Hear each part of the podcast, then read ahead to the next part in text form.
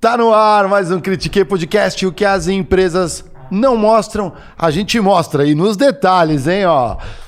Sou Mário Espesiano, vamos que Boa vamos. noite, Mário Espesiano. Boa noite. Tudo bem, No- cara? Hoje é tapinha, não é soquinho, Soquinho cringe, é. Não é soquinho cringe. Você vê que já vai pegando as coisas. André Geiger, como que você tá, cara? Tô bem, cara. Tô voltando agora nessa semana. Perdão aí pros nossos membros mais fiéis. Não teve, não teve mentoria nessa terça. O que aconteceu? Mas remarcaremos. Tinha um problema de conexão. Conexão Pô. foi um nightmare na minha vida essa semana. Conexão estratégico? Mas eu vou dobrar. Eu falei que eu vou dobrar a meta.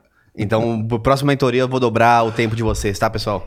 Na minha última história ali, porque a turma vai fazendo pergunta, né? É. Eu- a gente, galera, a gente não para as mentorias aqui, depois a gente explica como que é essa galera que tá fazendo mentoria com a gente. E por onde andará Diego Baltazar? Em uma missão secreta. Não, não é uma missão secreta, agora a gente revela. Ah, tá. Ele tá. É...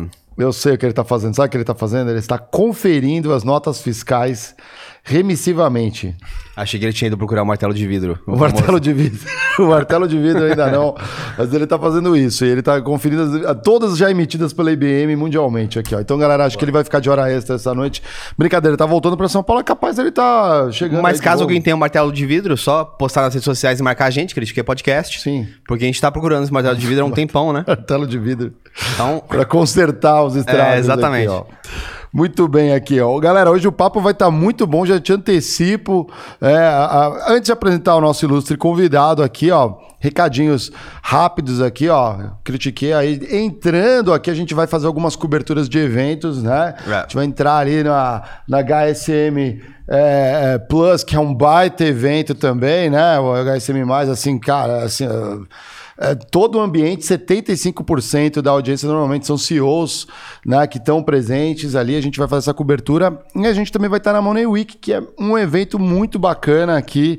A gente vai conversar com gente muito legal ali, que é onde fala assim sobre ah, dinheiro, investimentos, né? Onde, o que está acontecendo, né? Mercado. E é muito legal o Critiquei estar presente nesses eventos. Vocês vão conferir isso aqui na nossa programação. Mais que isso, tem o nosso site, aproveita, dá uma conferida, entra lá, critiquepodcast.com.br, vocês vão olhar ali o nosso ambiente, quem é quem ali, fala um pouco mais da vida secreta de André Geiger. Exato. Não, tá, não tem lá, eu vi sua foto, você tá, você tá bonito na foto, você já é assim pessoalmente, é, o cara... os fotógrafos eles são mágicos às vezes, né? Mas, pô, tem um- uma galera mandando bem aí, merece um aumento esse É. fotógrafo aí, ó. Parabéns, fortaleceu a firma aí.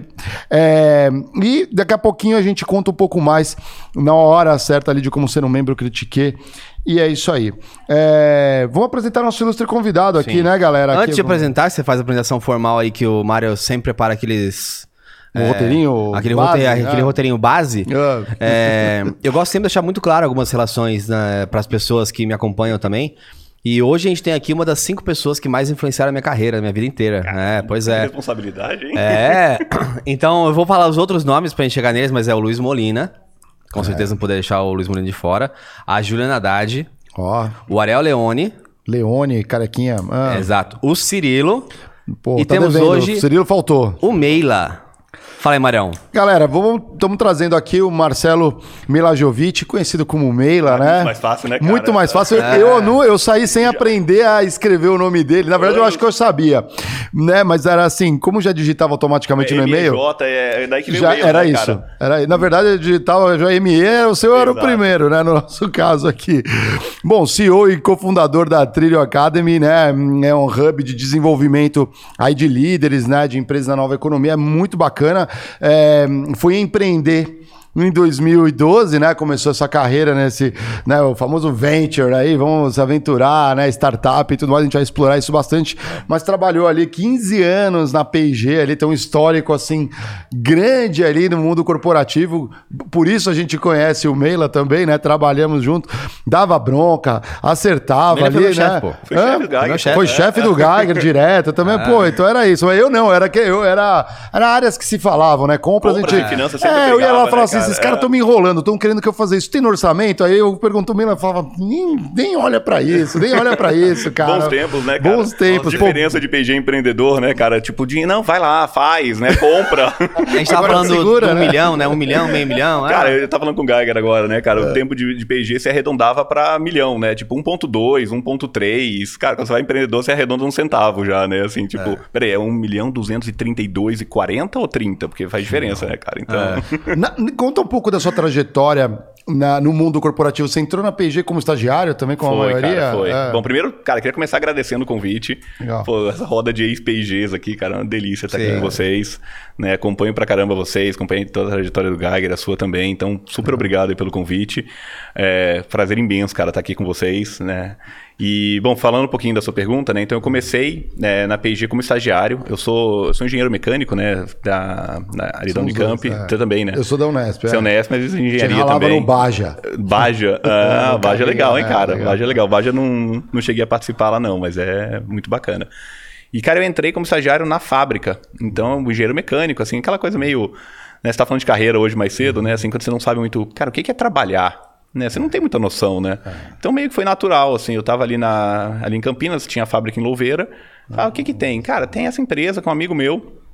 Você fala de pessoas que influenciaram a sua carreira, né? Aham. Muito obrigado, cara. Sei que faz um parênteses, desculpa, mas, cara, tá nesse grupo de pessoas. Obrigado, viu? Não, cara? e no, uma- e no parênteses, honra, eu, assim, eu quero é. colocar, até esqueci, assim, eu vou deixar pra vocês Você teve uma chefe... Porque, exatamente, tem uma pessoa que é. Estaria na, entre, entre as cinco, só não tá porque não quer mais falar comigo. Mentira. É, que é a Eli- a Elis Rodrigues, minha primeira Ah, chefe, lá em Louveira, inclusive. Louveira, Ah, Elis era- A Elis é top. Elis. Pô, Elis- Apaixonado por Ele- você. Tá na Amazon, né? Tá, Tá tá na Amazon. Tá. Tá na Amazon, falei eu com ela sei, dia, tá fui almoçar com ela um tempo atrás, tá, tá feliz da vida. Gosto muito dela também. É, começamos quase junto lá na É. PG, cara. Ah, é? Não sabia. É, tô, é tudo na mesma época ali, né? Não vou falar a idade, porque senão a idade vai ficar brava comigo se eu falar quando foi, mas pode falar que faz um tempinho já. É, mas aí voltando, cara, então eu formei e, e tava naquela hora, sabe? Tipo, um amigo meu, que é o, que é o Márcio Prado, tinha entrado já como estagiário, falou, cara, você vai gostar dessa empresa. E naquela época, Procter Gamble ninguém conhecia, né? Assim, era totalmente desconhecida. Falei, cara, empresa legal, americana, É, não era P&G não era era as marcas, PG, né? era as marcas, né? Assim, pra... Logotipo antiga Cara, da Lua nem, nem lá, só né? logotipo, eu ia falar É. assim, você chegava na fábrica, você não sabia nem que era P&G, porque a torre que tem ali, que é famosa, hoje tá pintado P&G, na época era uma torre branca. Então assim, cara, era um negócio meio desconhecido ainda, assim. Mas fui lá, fiz o processo, e aí entrei como estagiário na fábrica, na linha de produção. E, cara, fiquei né, como estagiário e fui efetivado logo depois de formado, isso foi em 99, vai, vamos abrir aqui, né, isso foi em 99. E meu primeiro ano foi na fábrica, no chão de fábrica.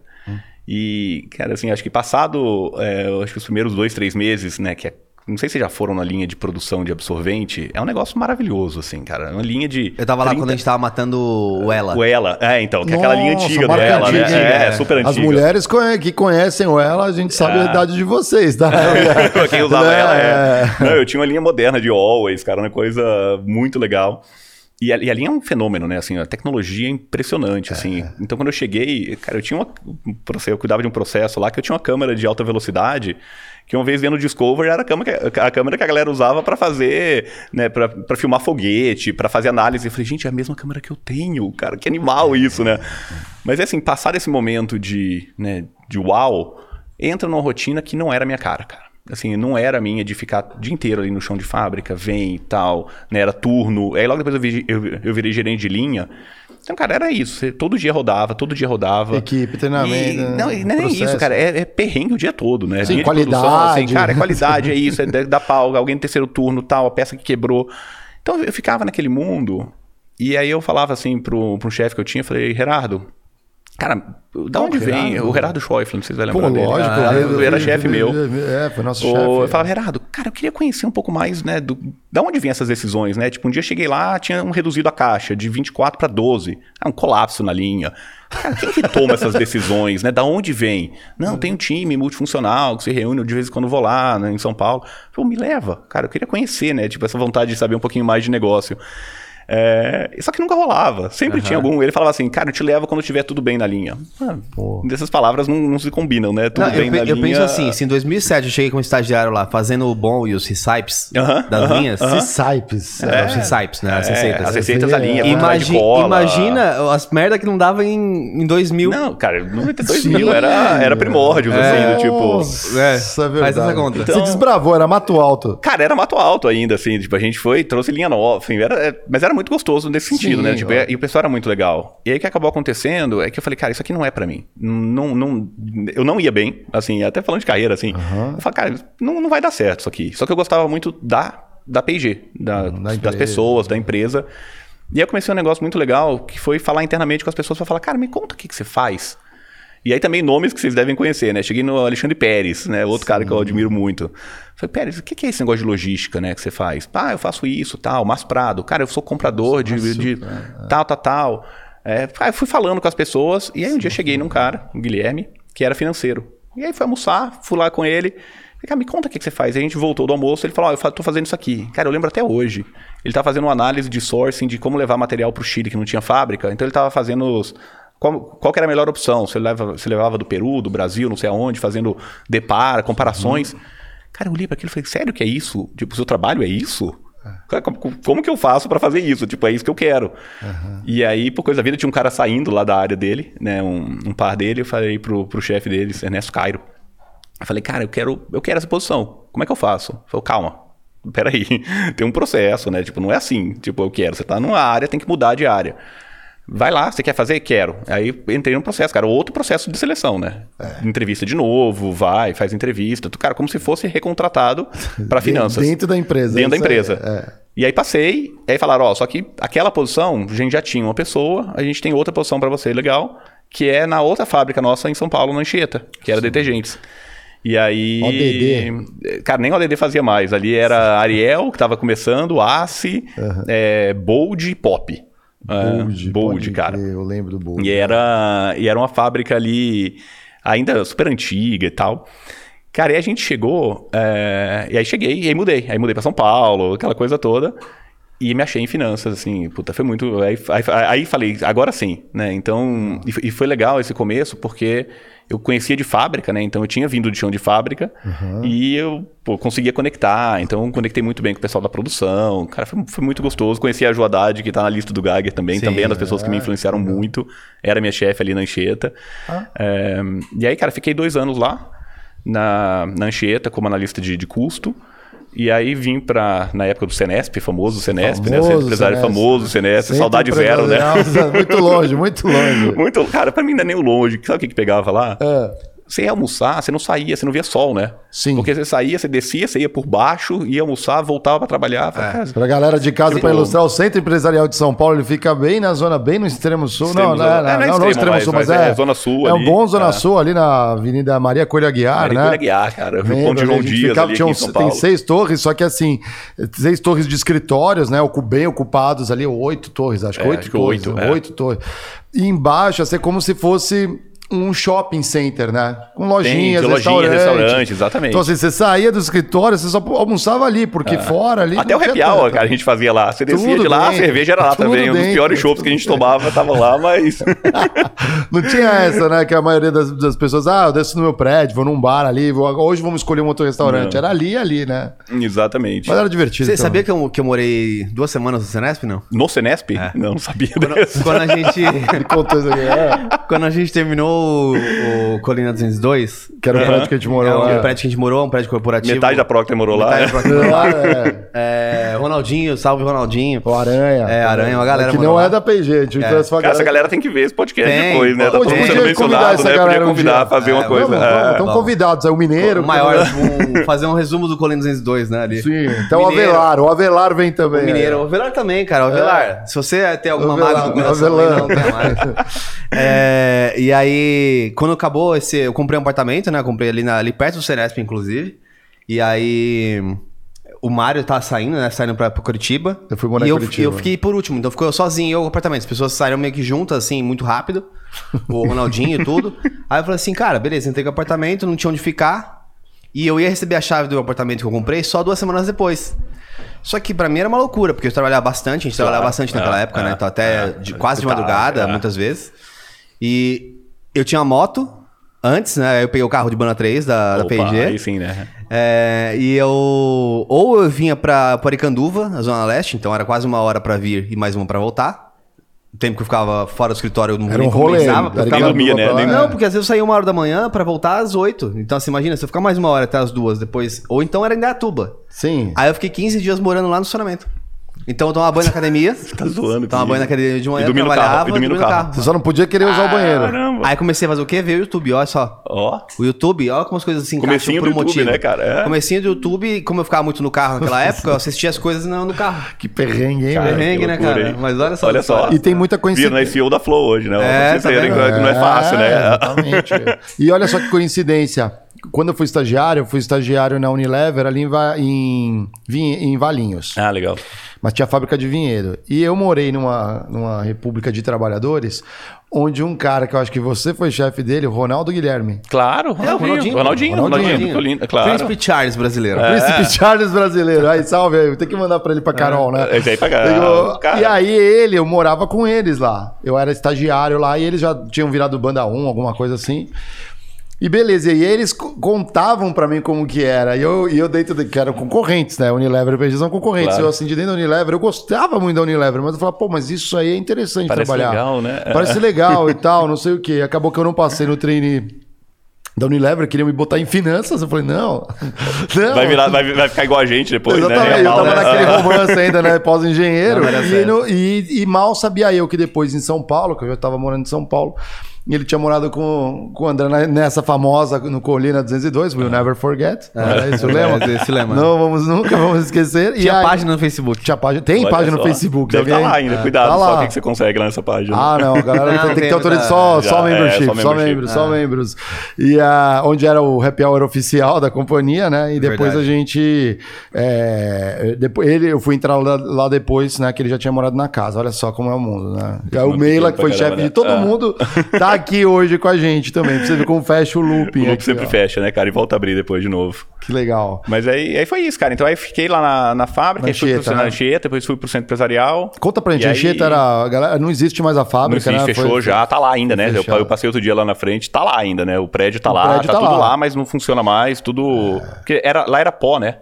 E aí, Sabão em pó, né? É sabão em pó, pó É. mesmo, assim, torre. E, e, cara, era uma fábrica que a, quando foi construída era fora de São Paulo É. e foi englobada por, por tudo ali. Então tinha um monte de problema de emissão, de poluição.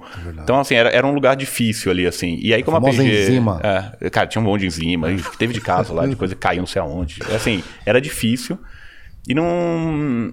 E no final a PG acabou decidindo ir apostar em Líquidos. em líquidos, né? É. E aí fazia muito mais sentido levar pra louveira, enfim. Eu sei que acabou fechando, É, mas o já Couto- depois que eu o saí. Couto na época que fez Couto, essa. Essa- o desligamento da, da fábrica.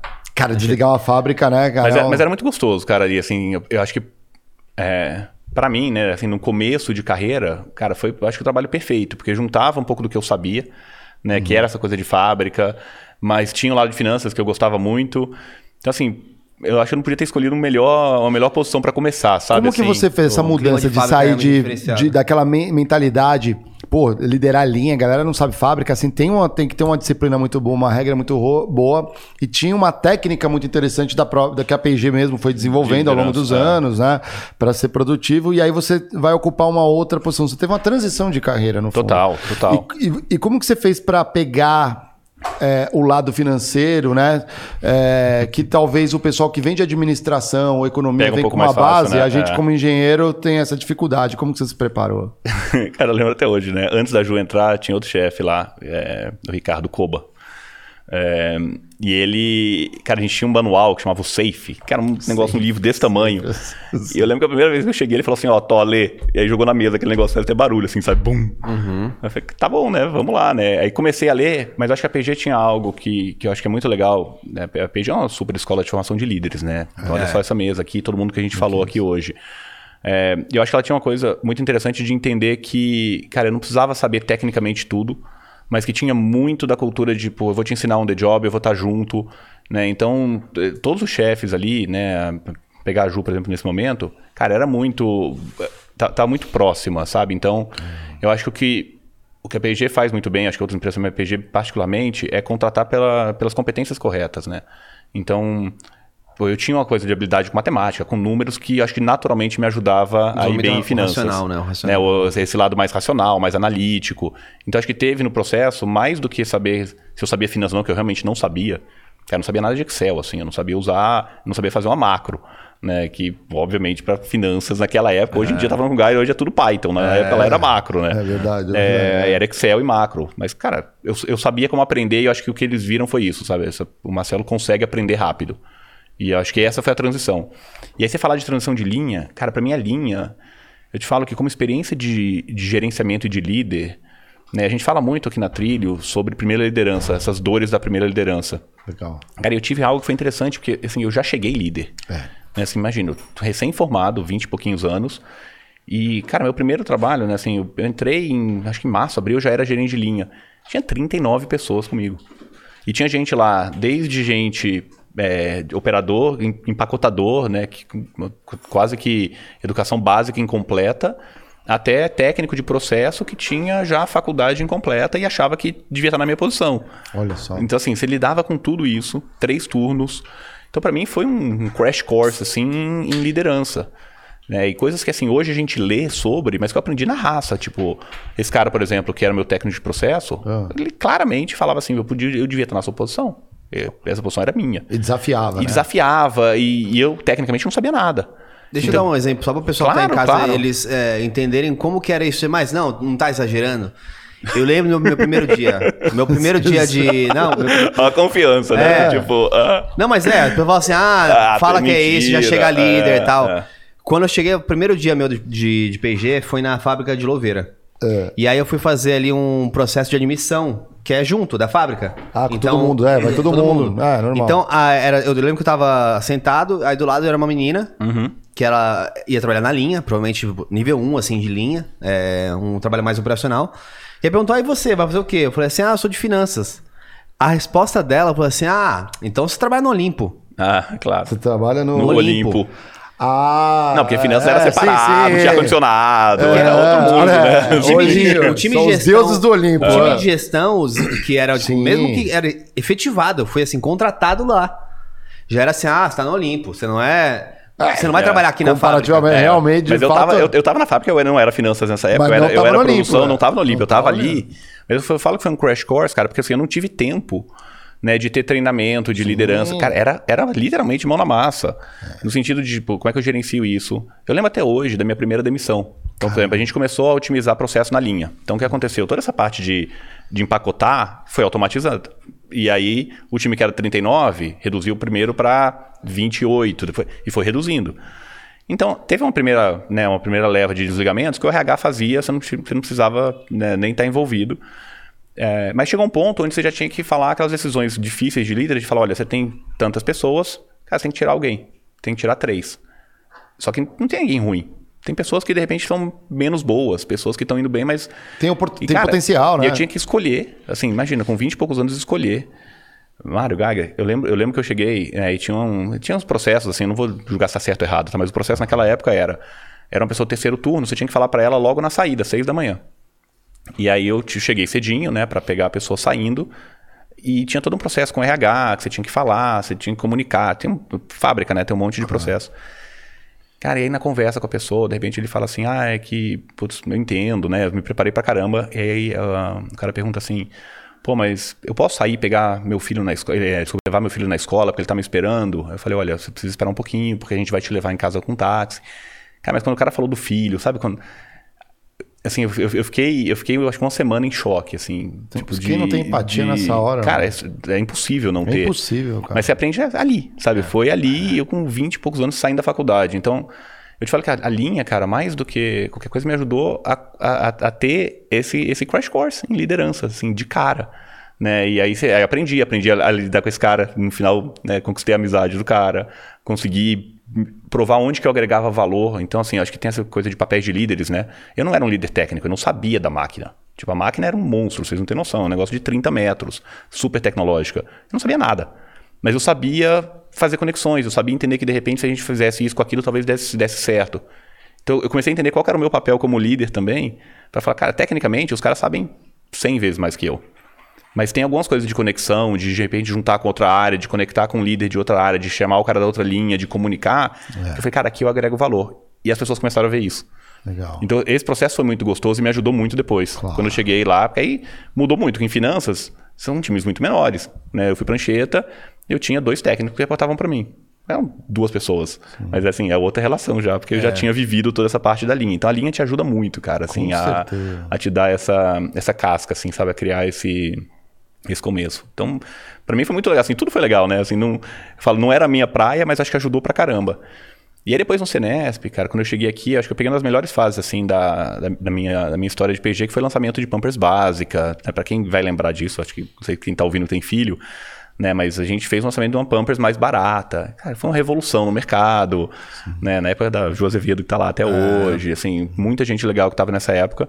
E foi muito gostoso, porque eu acho que ali eu vivi, eu vivi um pouco do que tá na moda hoje. Sabe quando a gente fala de squads e times? Cara, a gente era um time multifuncional muito, muito, legal. legal isso. então eu era finanças, cara, mas eu, eu, eu, sabia de marketing, eu sabia de logística. de RH. de RH. Cara, aquele time ali fez muita coisa legal. Foi muito gostoso. Né? E aí, aí eu saí de lá, aí, aí depois peguei é, Brasil, Argentina e Chile, e aí fui para Caracas. E aí veio o convite para ser expatriado para Venezuela. Olha só. E, cara, naquela época não tinha ninguém, não tinha, tinha acho que dois brasileiros na Venezuela. Então. Conta, Bra- conta um pouco, né? Porque você ficou um bom tempo na Venezuela, Fiquei, né? cara, Como que é ser anos. expatriado com é, brasileiro na Venezuela, além de É. tudo também, né? Porque é tão falada aqui no Brasil. Cara, né? eu, eu acho que assim, tem um. Tua esposa é venezuelana? Minha esposa é venezuelana, conheci ela lá, depois eu conto essa, essa parte aí. É, Mas assim, acho que a decisão pra mim foi muito natural, porque primeiro eu sempre gostei, né? Assim, da- desde a faculdade, fui fazer intercâmbio, então na- na- né, fui morar fora quando eu tinha 15 anos, fui fazer intercâmbio nos Estados Unidos. Depois na faculdade quis ir pra fora também, fui pra Praga, cara, em 97, quando Praga ainda era quase comunista, fazer, fazer estágio. fui pros Estados Unidos também depois. Então assim, eu sempre tive uma vontade muito grande de estar fora, né? Então, f- quando eu era pequeno, né, nos 15 ali, depois no no colegial, depois na faculdade. E aí, então, quando veio o convite, pra mim foi meio natural. Né? Falar, cara, vou, óbvio. E era meio desbravar um mundo novo, porque apesar, né, na- naquele momento, a Venezuela era, era o headquarters e era um super país. Né? A Venezuela ainda é, né? Assim, com tudo que acontece lá, é um país maravilhoso. Sim, Caracas é, muito linda ali, e, né? E, e, cara, pra quem tá nesse... Las né, Rocas. Ah, tem Los Oh, Roques, Los Morocó, as é. praias, cara, assim, Venezuela é um país fantástico, assim. E, e naquele momento era muito gostoso, porque pô, eu tava né, com 20, isso foi o que, no 2004, então tinha o quê, 28 anos, né, não tava, não tava casado, não tinha filho, então Pô. era muito gostoso, Aí sabe era assim, dava pra aproveitar né? muito. Com certeza. E eles sabem É. fazer festa também, né? Sabe, cara, assim, era muito divertido, fiz excelentes amigos lá. É, então, assim, a, a expatriação ali pra mim foi muito mais fácil. Depois você fala, né? As pessoas são expatriadas com família, com filho, é outro. É, Sim, outra quando você tá conversa, solteiro né? no Quando você tá país. solteiro, cara, é. pega eu sua fiquei um mala. tempo no México lá na- pelo PI. Você ficou também, né? México. É, foi. é. Cara, é quase que sair daqui pra outra cidade, sabe assim? É, é, acho que assim, não teve essa, esse peso. Obviamente, eu não falava espanhol fluente, né? Eu me virava, mas eu não falava. E aí, isso, cara, isso cansa. Porque você chegava lá, conseguia falar, assim, na reunião de trabalho, legal. Cara, você, você ah, vamos tomar uma cerveja. Lascou. Cara, você ficava assim, tipo, "Hã? oi, hã, hã? Cara, que língua é essa que vocês estão falando, pelo amor de Deus? Tipo, a gente tava, a gente tava conversando até 10 minutos atrás, né? Tipo, cadê as pessoas que eu tava falando? Despacito, despacito. Despa- Ô, calma, calma. É. Mas é, aí você aprende, né, cara? Aí você mergulha de calma, é. cabeça. Cara, eu via novela pra aprender gíria. Legal, Tipo, ah. coisa que eu nunca fazia, via as novelas lá venezuelanas. E aí. E aí foi gostoso, conheci minha esposa lá em 2004. Logo eu cheguei em abril, maio, por ali. E aí em agosto eu conheci ela. Aí, né, depois isso foi em 2004, a gente acabou casando em 2007. Ó. É, e aí a carreira foi gostosa lá. Lá eu também, né, continuei, fiz algumas posições regionais, fiz análise financeira. E acho que ali também teve um despertar muito legal que me levou depois para ir para educação, que era eu já fazia treinamento aqui no Brasil. Então o Gaiga talvez acho que você não né, Dava dessa época treinamentos, antes. né? Cara, eu dava treinamento, eu fazia, É, também dava. né, desde antes de eu ir para Venezuela, eu fazia lá o Tuesday Lunches, que eu juntava toda terça-feira, a gente juntava o pessoal para falar de um tema, fazia algumas coisas menores, mas sempre sempre gostei.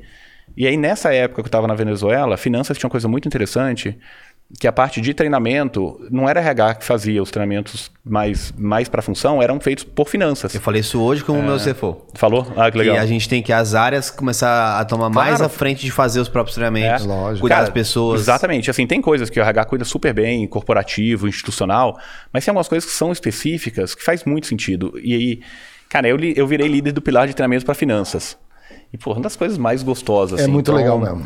É. E eu te falo que né, das Era o top? Já 10... chamava ou não? Lead foi no Brasil. Isso Ah, foi quando eu voltei. né? lá, lá tinha, assim, eu- cara, e a PG investia muito nisso, ainda investe, né, assim...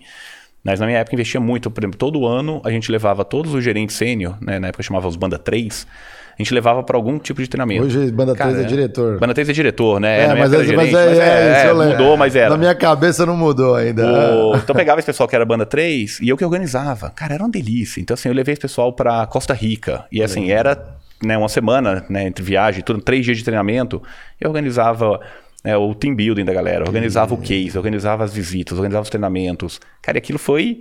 Né, assim, virou um, um bichinho ali que me. Então, assim, eu fiquei cinco anos como líder de treinamento para finanças. Então, além de fazer a parte do dia a dia, né? Então, era analista financeiro, depois voltei, quando eu fui promovido para diretor sênior, né, banda 4 lá que a gente chama, aí eu, eu voltei para a parte de, de, de planejamento estratégico, mas sempre mantive esse pé em, na parte de treinamento. Cara, virei, tinha um programa maravilhoso que a gente fazia de recrutamento, que, que a gente levava as pessoas, né, os, as pessoas ainda antes de entrar, pegava mais ou menos 30 pessoas ali e levava para ficar uma semana vivenciando o que que é trabalhar na PG com um case ao vivo. Cara, uma semana intensa pra caramba. Fiz isso cinco vezes, cara. Fiz isso aqui no Brasil, em Genebra, em Cincinnati, assim. Foi uma coisa maravilhosa, assim. Então foi muito legal porque eu acho que eu- abriu a, a minha cabeça também para outra área que, cara, no, no final acabou virando uma carreira para mim, né? É, e aí comecei a dar treinamento de, cara, de gêneros, né, que a gente tinha lá, de gender speak, que é, Sim. cara, tipicamente como mulheres se Geracional comportam, também geracional, tinha. falei de liderança. é, Tinha um que era o Corporate Athlete, né? Atleta tinha o Corporate. Athlete, você não dava, mas assim, eh, outro cara que, que o Gaga vai lembrar, que é outra referência, é o João Miranda, também abraço pra ele, tá lá tá nos Estados Unidos agora. É, dava muito esse treinamento.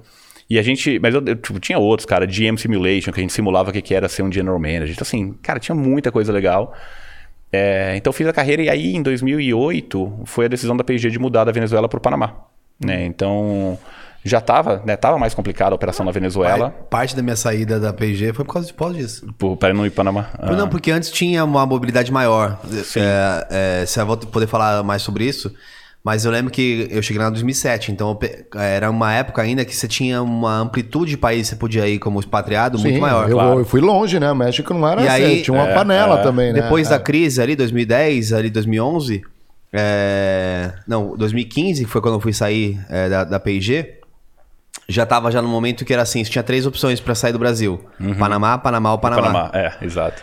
E aí eu já tava de, em outro momento, eu falei assim, não, não, Não é- não é isso, é. E aí eu acabei indo pra É. L'Oréal. Mas desculpa, vou Não, volta. que é isso, cara. Assim, é, é conversa. É, Então foi, foi, foi super interessante porque né, na época eu tava na, no grupo regional e o presidente na época lá, que era o Uribe, ele falou, cara, eu quero que o nosso grupo seja o primeiro a ir para o Panamá.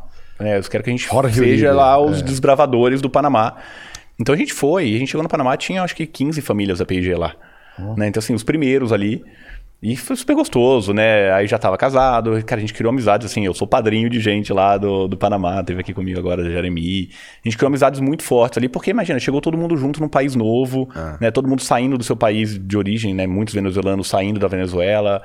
É, Mas, foi, assim, do ponto de vista de carreira foi super gostoso, né? Só que foi curto pra mim, porque com um ano e pouquinho que eu tava no Panamá, veio o convite para voltar pro Brasil. Porque era aquela época de expansão da P&G, avião do Faustão, aquele crescimento, né? Vamos Sei duplicar, bem, acho que vocês viveram muito que era isso. olho, é, é. E é uma decisão difícil, né, também, porque minha esposa estava na P&G, então minha esposa é, é- ela, ela era P&G, eu conheci ela, P&G, ela era, ela era é. R&D, né, trabalhava em pesquisa e desenvolvimento, aí quando a gente foi para Panamá ela mudou de carreira, né, ela mudou para a área de Insights Analytics, né, que chamava CMK lá na Procter, É, então tinha uma decisão familiar, de putz, qual que é a posição para ela, como é que faz, então balanceamos tudo, voltamos para o Brasil. É, isso foi 2010, ali, comecinho de 2010. Legal. E aí. E aí voltei para fazer esse projeto, né? A gente, cara, era, um, imagina, um crescimento assim, super exponencial, era uma coisa de louco, assim.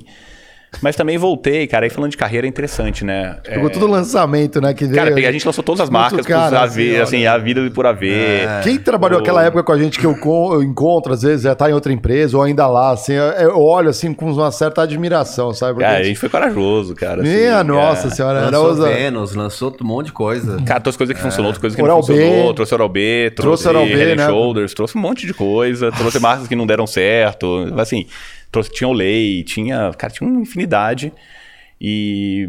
E aí eu fiz um projeto especial, né? Pra gente conseguir recursos pra trazer isso. Foi super legal, super... Foi a primeira vez, cara, na minha carreira que eu, eu tinha que... A gente tinha que fazer um projeto pra trazer recurso pro Brasil. Pra falar, olha, eu preciso suportar os capabilities certos pra co- tocar esse negócio. Cara, eu lembro de sentar com, com o famoso Carlos Helvas de RH, né? O cara que eu adoro também. É, pra falar, cara, tem algum framework, né? Alguém já fez isso? Não. Sabe quando você senta no computador assim, PowerPoint em branco, fica olhando e fala, cara, por onde que eu começo? E a gente fez um framework, funcionou, foi muito legal. Conseguimos grana para investir, uhum. o Brasil cresceu pra caramba. Mas pessoalmente, eu acho que eu estava no momento já de olhar e falar assim: hum, será que é isso? Será que é isso que eu quero? É. Né? Então, assim, tava numa posição maravilhosa, né? Quando eu trabalhei Pô, com o Geiger. Voou naquela, eu lembro. É, vocês estavam voando. A gente era lá, diretor. Finanças foi muito é, direcionado. Finanças era super gostoso, é, né? A gente estava é. numa época maravilhosa. Né, a muito respeitado. É, finanças é muito respeitado. Ela é muito respeitado, né? diferente de outras áreas que tinham é. problemas. Não, e a gente tinha uma cultura, eu, eu, falo bastante, uma cultura que era muito agregadora. Muito. Tipo, coisa que a gente fazia, eu falei, eu mencionei alguns podcasts aqui do, da Reco de promoção, uh -huh, uh -huh. que a gente se juntava e tinha, por nível de promoção, tinha lá 200 reais, 400 reais, então a gente tinha uma cultura de happy hour Sim, na própria área. Da própria área. Cara, tinha, tinha uma integração tinha muito identidade. grande, tinha, tinha uma identidade muito forte. Eu é. acho que é, isso era muito gostoso. Então, assim, tinha um lado que eu tava na área tá na melhor posição que eu podia escolher de finanças no Brasil, que era, pô, eu era diretor para toda a área de trade finance, né? Assim, o Gaga estava comigo essa ah, época. Cara, tinha muita coisa legal. Mas quando eu olhava, eu falava, cara, já não sei se é isso mais. Já tinha vai, 12, 13 anos naquele momento de PG. Eu falava, cara, será que é isso? E aí, né, eu vi vocês falando de carreira hoje, né? Alguns podcasts vocês falam sobre isso. Eu acho que essa decisão de carreira é super interessante. Né, que você começa a pensar, fala, cara, como é que você virou empresa? Você tinha um sonho de empreender?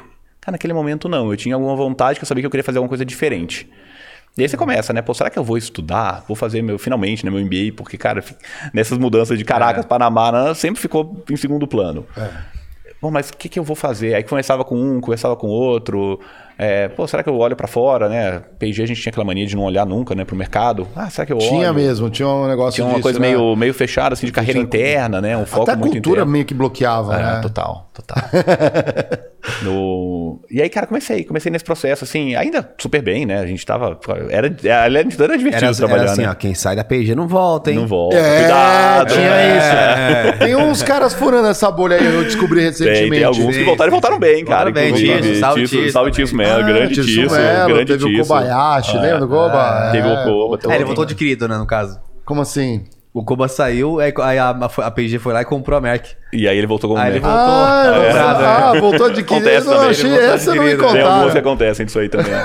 não dá pra fugir, a gravidade é muito Exato, grande. a gravidade é muito é. grande. Cara, eu sei que eu comecei, né? É, é, interessante essa coisa de carreira, né? Porque, assim, nem sempre você planeja. Uhum. Mas acho que é legal que você tava... Eu tava mais aberto. Então, eu comecei... Cara, comecei a aplicar, comecei a aplicar, comecei a fazer alguma coisa aqui e ali falando, tá, em algum momento eu acho que já está na hora de encerrar esse ciclo, vamos olhar, mas, cara, vamos olhar com calma, vamos continuar trabalhando bem. E, cara, aí de um dia do nada, né, falando com, é, com um cara que era colega meu lá, o Carlos, cara, ele fala, ah, tô com uma ideia aqui de montar um site. Como montar um site? Na época ninguém falava empreender, não, tipo, não existia esse termo no vocabulário, Sim, né? É verdade, assim, né? Não tinha startup, não tinha startup, nada, cara, não tinha nada. Ele falou, não, eu quero montar um site de educação, é, o nome asqueroso, chamava Tábula Rasa. Oh. Né, do tipo, graças a Deus esse domínio não estava disponível, a gente não conseguiu comprar esse domínio, tivemos que criar um nome novo. Ah, de onde vem isso? cara, vem de tábula rasa, de ser folha em branco, que você vai Sim, aprender, é. vai absorver conhecimento, aquela coisa bem aristoteliana, assim. Mas, mas no final, cara, a ideia, me a ideia foi assim, tipo, pá, pô, adorei a ideia, né, não tinha nada, estavam bem no começo. E falei, né, minha, minha filha tinha dois meses, minha primeira filha. A Amanda tava, tinha acabado de nascer, né? Ela nasceu em julho, primeiro de julho. E isso deve ter sido agosto, setembro, por ali. Então, assim, ela estava novinha ainda, eu era diretor da, de finanças. É. Cara, mas foi um negócio tão assim de. Cara, como assim, né? Você tá. A ideia era trazer conteúdos das universidades de fora, Harvard, Stanford Yale, e curar esse conteúdo, organizar e disponibilizar para o brasileiro com legenda. Esse foi assim a, o grande insight do que, do que depois virou o Veduca. Uhum. E, cara, a gente juntou, éramos quatro, né, cofundadores. Falei, cara, é isso, vamos lá, vamos começar e a gente foi, a gente testou uns lançamentos, assim, a gente fez um lançamento que não deu certo, depois a gente contratou uma agência de PR, tem várias histórias legais. Hum. Eu sei que em 2012, em março, a gente lança Cara, 17 dias depois está uma notinha no Valor Econômico. O site brasileiro reúne aulas das universidades do mundo. Aí começou, de repente, o reitor da Unicamp ligava, de repente não sei quem, daqui a pouco o Carlos estava no Jornal da Globo, daqui a pouco estava não sei aonde. Cara, o negócio começou a crescer, tomar uma proporção, e eu estava na PG ainda.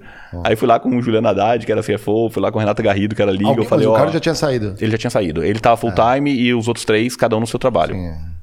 Aí fui lá, olha, tem um dis- disclosure, né, famoso. É, Ó, fica- tô fazendo isso aqui, tá, tudo- tá- NDA, não, conflito tudo bem, NDA, tem é. conflito, não tem conflito e tal.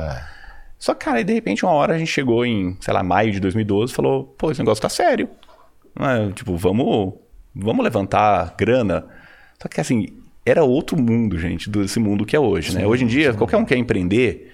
Você tem 50 mil cursos, você tem rede de apoio, você tem. tá Ecossistema todo final de semana o ecossistema está incubadora. montado, você tem incubadora, você tem fundos estruturados. A gente não tinha nada. É literalmente pegar aquele tipo for dummies, sabe? Tipo investment for dummies, startup investment for dummies. Começar a ler os primeiros livros e falar, cara, o que, que é isso?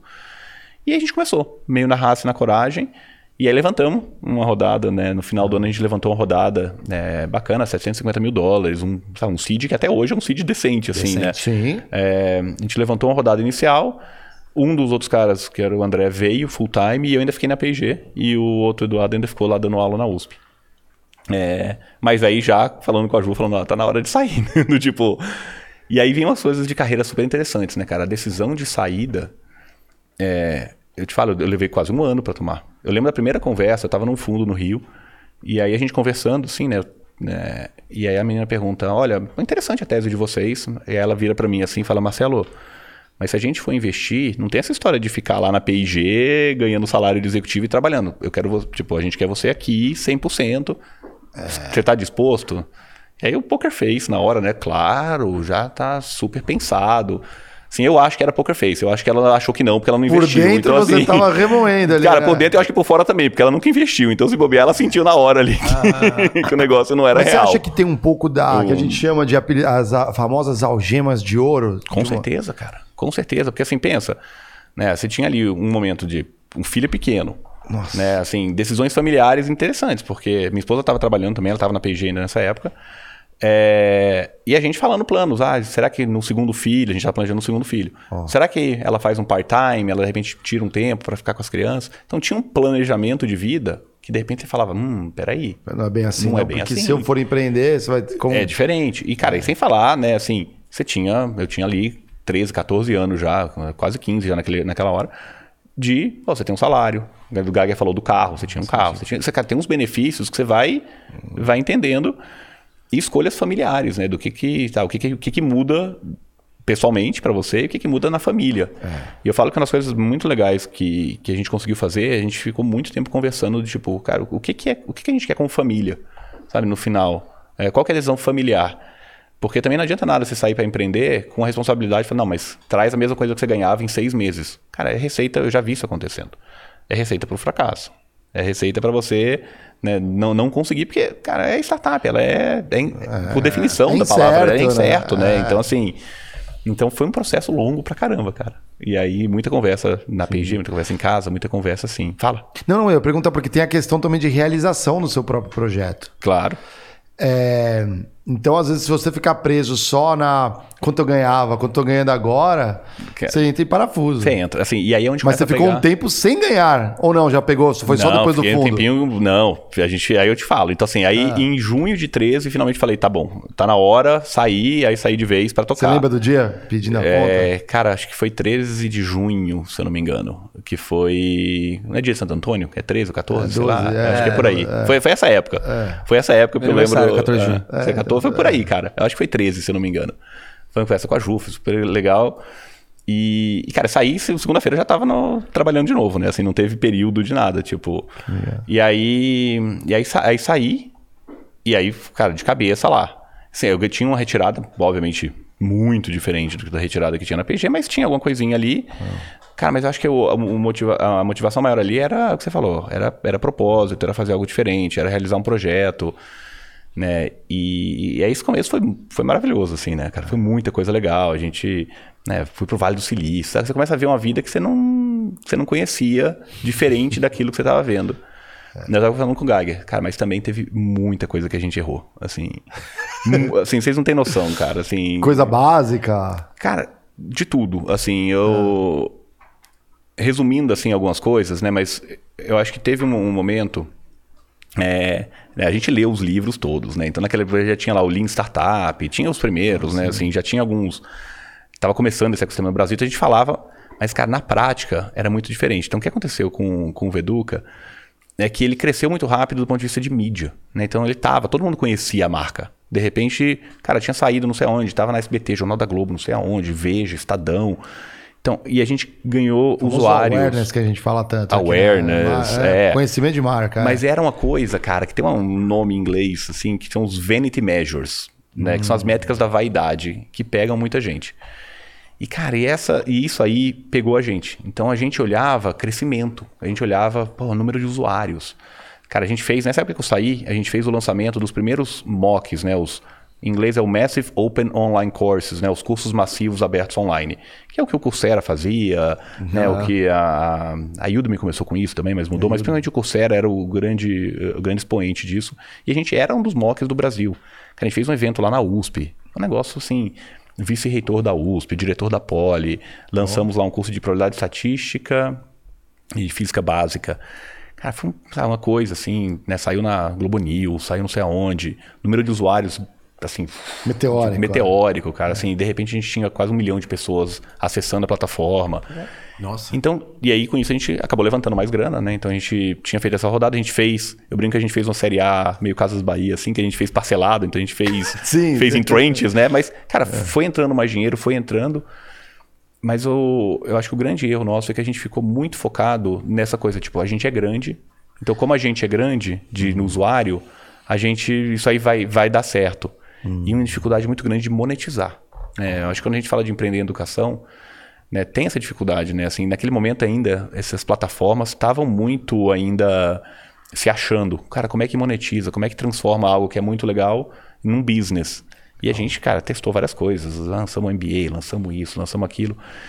Mas teve algumas decisões, cara, que eu olho para trás e falo, gente, como é que a gente fez, né? Assim, sabe quando você fala, pô, você Qual leu? Qual foi o maior arrependimento ali que você acha? Ali, cara, né? tem umas duas ou três, assim, que eu posso contar, assim, que eu falo, pelo amor de Deus, né? Teve uma a gente, a gente tinha lançado um MBA online. Isso aqui é para quem está pensando em empreender. Com que, que câmera que tá? É aquela ali? Aquela, é, é, certificado, pra, né? Não, certificado. Então, assim, pra, essa, essa história aqui é para quem está pensando em empreender, né? Eu, falo, eu já dei essa palestra algumas vezes, que eu falo, gente, pelo amor de Deus, assim, erra diferente. É. Porque tem, tem a real, tem o que você lê no livro e tem as coisas que você faz na vida real. Cara, a gente chegou, a gente chegou e a gente, a gente tinha um MBA que era uma parceria com uma, uma instituição de ensino chamada Uniceb, que depois foi vendida. E, e, a gente não tava, né? Tinha um todo um modelo de negócio, não tá, a gente não tava conseguindo vender do jeito que a gente gostaria. E aí veio uma hipótese. Né? A hipótese é, pô, a gente vai, para vender MBA, a gente tem que colocar um, um call center, a gente tem que colocar pessoas ligando. Né? Faz sentido, né? Cara, como boa startup, o que, que você faz quando você lê o livro? Né? O, que, que, é, o que, que é a hipótese da startup? Você pega uma startup, você testa pequeno, aprende rápido, erra rápido. Né? A teoria todo mundo sabia. Você acha que foi o que a gente fez? Não. Óbvio que não foi. Criou cara. um todo departamento. Cara, não, a gente, é. a gente contratou duas empresas de call center. Por quê? A gente leu outro livro que fala que você tem que ter teste AB. Então, pô, vamos colocar duas empresas para elas competirem entre elas, ver qual sai melhor. Mário, você, você é compras. Puta gasto. Pensa para contratar uma empresa de call center. A gente não foi na. Assim, né? A, maior, a, startup já. seria assim, tipo, cara, pega nós três aqui, uhum. cada um faz 10 ligações por dia, a gente mede e tal. Depois a gente pega mais seis aí, e vai assim. Cara, a gente pegou duas mais. A gente voltou no Senesp, tinha uma empresa que era no Senesp lá. Eu falei, caramba, eu tô contratando uma empresa aqui.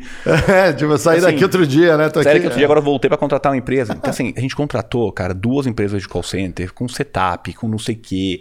Né? O cara, sabe, mostrava assim: olha, aqui nessa sala vai ser a, seu, a sua operação do MBA. E a gente tinha um MBA para vender. Tinha um MBA no portfólio. Um.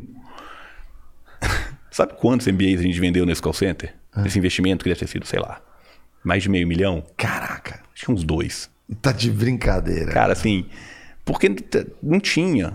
Não, mas a conversa não, era mais com, com de atendente de, de, de call center ali. Cara, exato. Então, você imagina um, você um cliente um MBA, que quer um MBA, eu vou um decidir MBA. pelo... Não, é. E fora que esse MBA era super confuso, porque esse MBA ele tinha conteúdos de professores da USP ah. e ele era certificado por outra faculdade que era a Uniceb. Então as pessoas achavam que o certificado era emitido pela USP, mas não era. Então, assim, já tinha uma complicação uhum. natural. Uhum. E, cara, uma aposta, assim, totalmente errada, mas, assim, tudo bem levantar a hipótese, né? O que a gente claro. fala, cara, como startup. A hipótese estava perfeita. Vamos testar se faz sentido. O MVP. Saca, é. o correto seria o quê? Cara, testou, deu errado.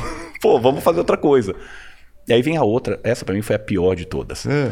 A gente a gente falou assim, tá, não deu certo. Vamos analisar por que não deu certo. E aí parte dos feedbacks que a gente ouviu é o portfólio de vocês é muito limitado. Então quando a gente liga para alguém para ofertar um MBA, A pessoa fala, pô, mas só tem esse. Era um MBA nichado. Era um MBA em engenharia e inovação. Minha nossa. Então, assim, não era um MBA de, de business, que todo mundo, tipo, tem uma- uma- um apelo mais massivo. Ele já era nichado por natureza. E aí a gente falou, e aí, né, o feedback que a gente ouviu da- das pessoas falou, cara, não, não vendia porque a gente ligava, falava, ah, eu tô oferecendo esse MBA de engenharia e inovação, mas, pô, engenharia e inovação, não tem outra coisa, será que dá pra gente fazer?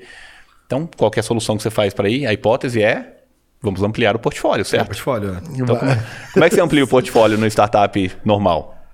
Você faz uma parceria, Sim. você faz uma pré-venda, né? Do tipo, cara, você faz o folder de um negócio que se vender, você corre para produzir. Aham. É, você tem 50 formas, seguindo o by the book lá do, do Lean Startup, de testar isso. Que podem dar certo. Que podem dar Não certo. que vão. Que vão, É. exatamente, porque são hipóteses, né? Foi o que a gente fez? Não. Óbvio que não foi a gente fez. Minha nossa. Aí vem a história, tipo. Como é? Que que Vamos fazer, vamos ali? fazer É. um MBA. Um MBA em quê? né? Então, se o primeiro era nichado, qual que seria a, a hipótese correta? Vamos abrir um pouco a, a- topo do funil? Sim, lógico. Não.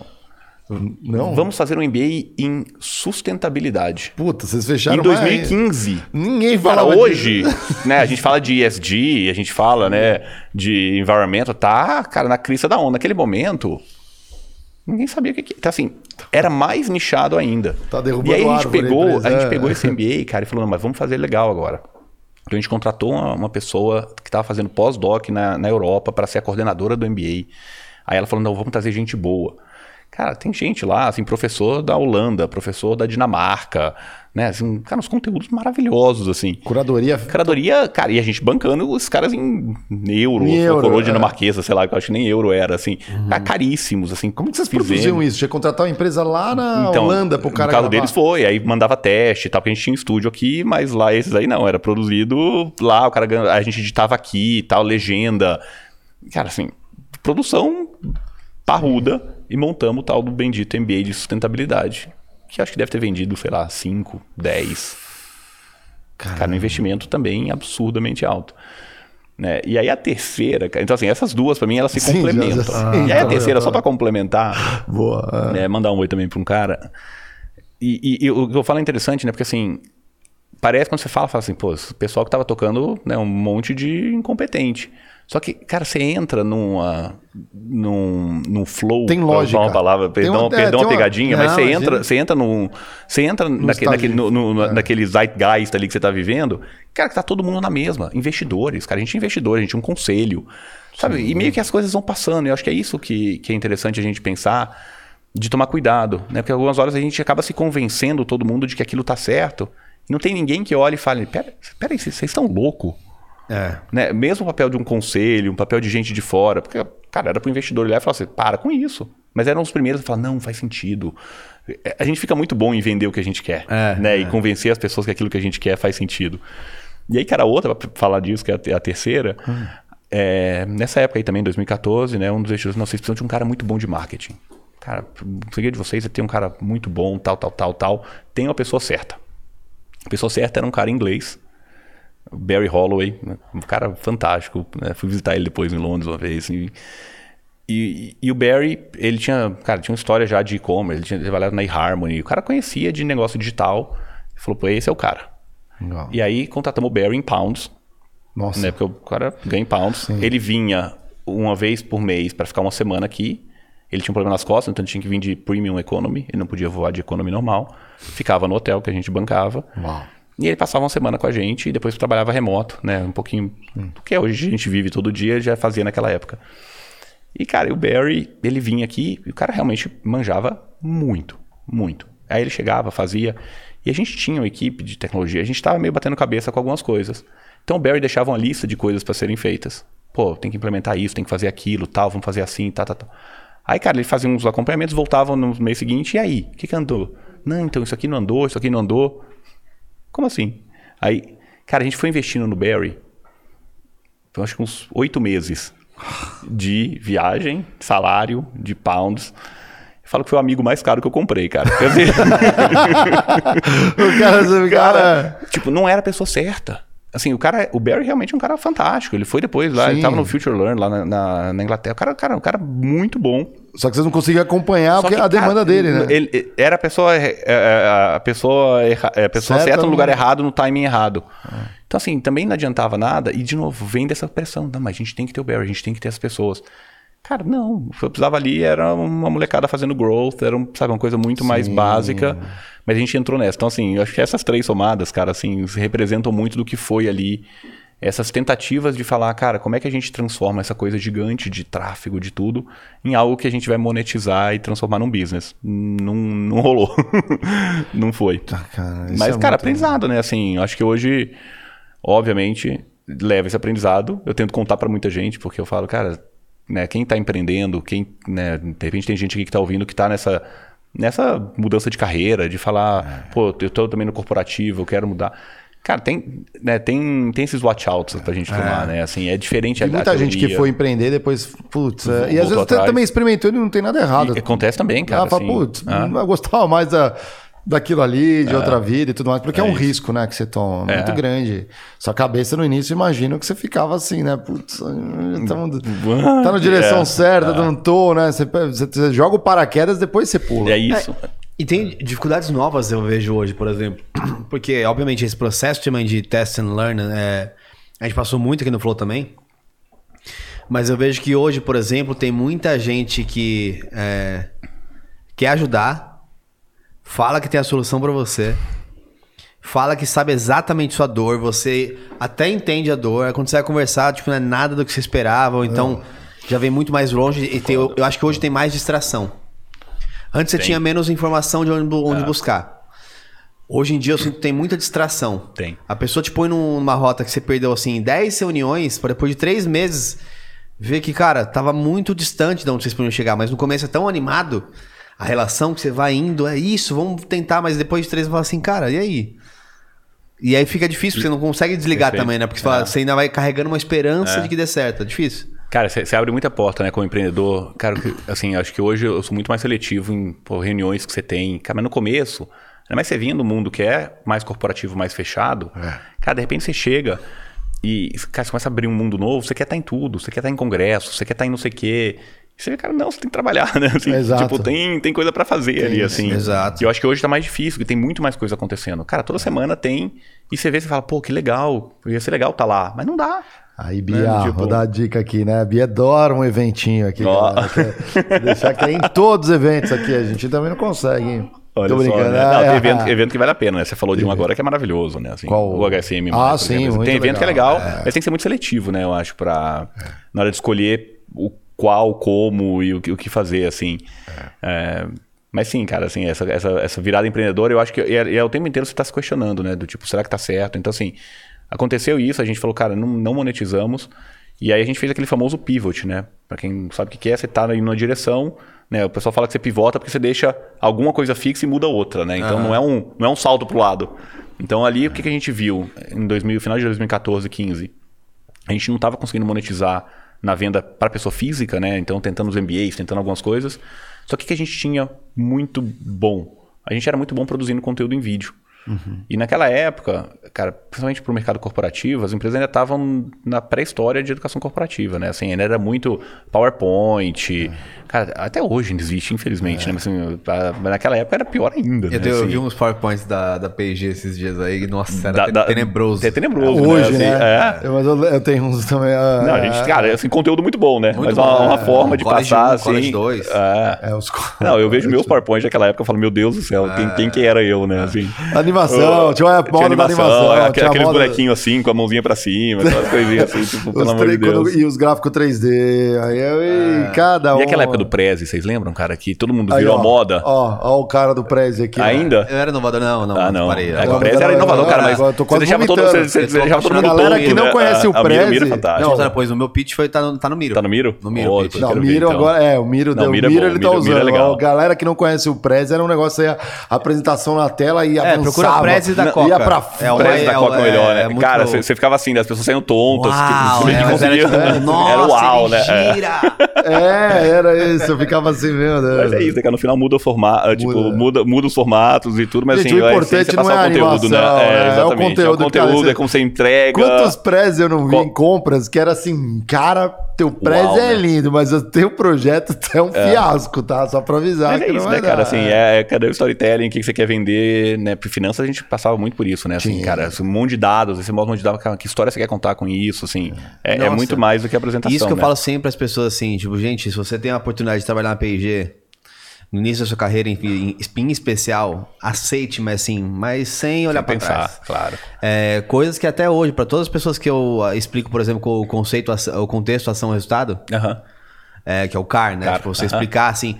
é, porque, nossa, é show de horrores, e- e-mails, por exemplo. Então, assim, a, a P&G, ela forma, de fato, uma, um esqueleto profissional Claro. que serve para qualquer coisa, para empreendedor, para não empreendedor, para qualquer coisa. É, e esse tipo de educação, eu fico surpreso de ver que ainda hoje, 2022, não tá ainda tão disseminado. Não, Não tá. conseguiu sair da bolha. Ah. Né? É verdade, é verdade. É, É. muito interessante isso. Não, cara, a gente, a gente vê agora que eu tô distância. mais no mercado corporativo, né? é, cara, ainda tem muita gente que faz zero. Assim, são poucas as empresas ainda que investem. Tem empresas grandes que não tem nenhuma estrutura. Então, assim, quando você vê essa- esses expoentes, né? A PG1, tem alguns outros mercados. Cara, você vê que realmente, né, dá pra fazer muito mais, assim, e acho que tem, tem, tem um caminho muito grande pra gente E fazer. foi aí que a assim. trilha entrou. Foi, na verdade foi antes. Então o que aconteceu? Como Veduca, a gente a gente começou a fazer conteúdo para empresa, porque nesse pivot, o que, que a gente viu, Mário? Cara, a gente era muito bom produzindo conteúdo, as empresas estavam precisando disso, estavam querendo, então a gente entrou no mercado corporativo lá em 2015, como Veduca ainda. Aham. E a gente começou a fazer essa produção de conteúdo. É, então chegava para L'Oréal foi a primeira, né? O Geiger trabalhou lá. Legal. É, então a gente fez para L'Oréal, depois veio o GSK, depois aí foi né, que entrou minha sócia atual da trilha, que é a Renata. A gente entrou para fazer um projeto para GSK. Aí a gente fez P&G, inclusive, depois. Legal. Fizemos, Vender pra antigo, aí é- é maravilha, aí né? é maravilhoso, tive que né? esperar lá os três anos que tinha. tinha que, Sim, teve, teve um período é. de, de, cumprir lá um- um- uma quarentena, mas depois fechamos um projeto muito legal com a PG. E a gente entrou nessa, de fazer produção de conteúdo sob medida. Então, cara, uma estrutura parecida com a de vocês, né? a gente tinha estúdio, a gente tinha profissionais de, de roteirização, de edição, e a gente fez muita produção de conteúdo. Então, assim, pessoal de vendas quer treinar sobre produto, treinamento socioemocional. Aí você traz os Aí- próprios funcionários da empresa, Atores, né? funcionário, Ah, cara, as duas coisas, assim, né? Entendi. A gente fez de tudo, animações, locução, né? Algumas coisas, muita coisa em vídeo, né? O, o V do Veduca era vídeo, né? A gente sempre Uhum. gostou, a gente sempre gostou muito de vídeo. Então tinha essa, essa, essa pegada de vídeo, mas também fazia podcast, a gente fez app, cara, assim, a gente fazia qualquer solução educacional.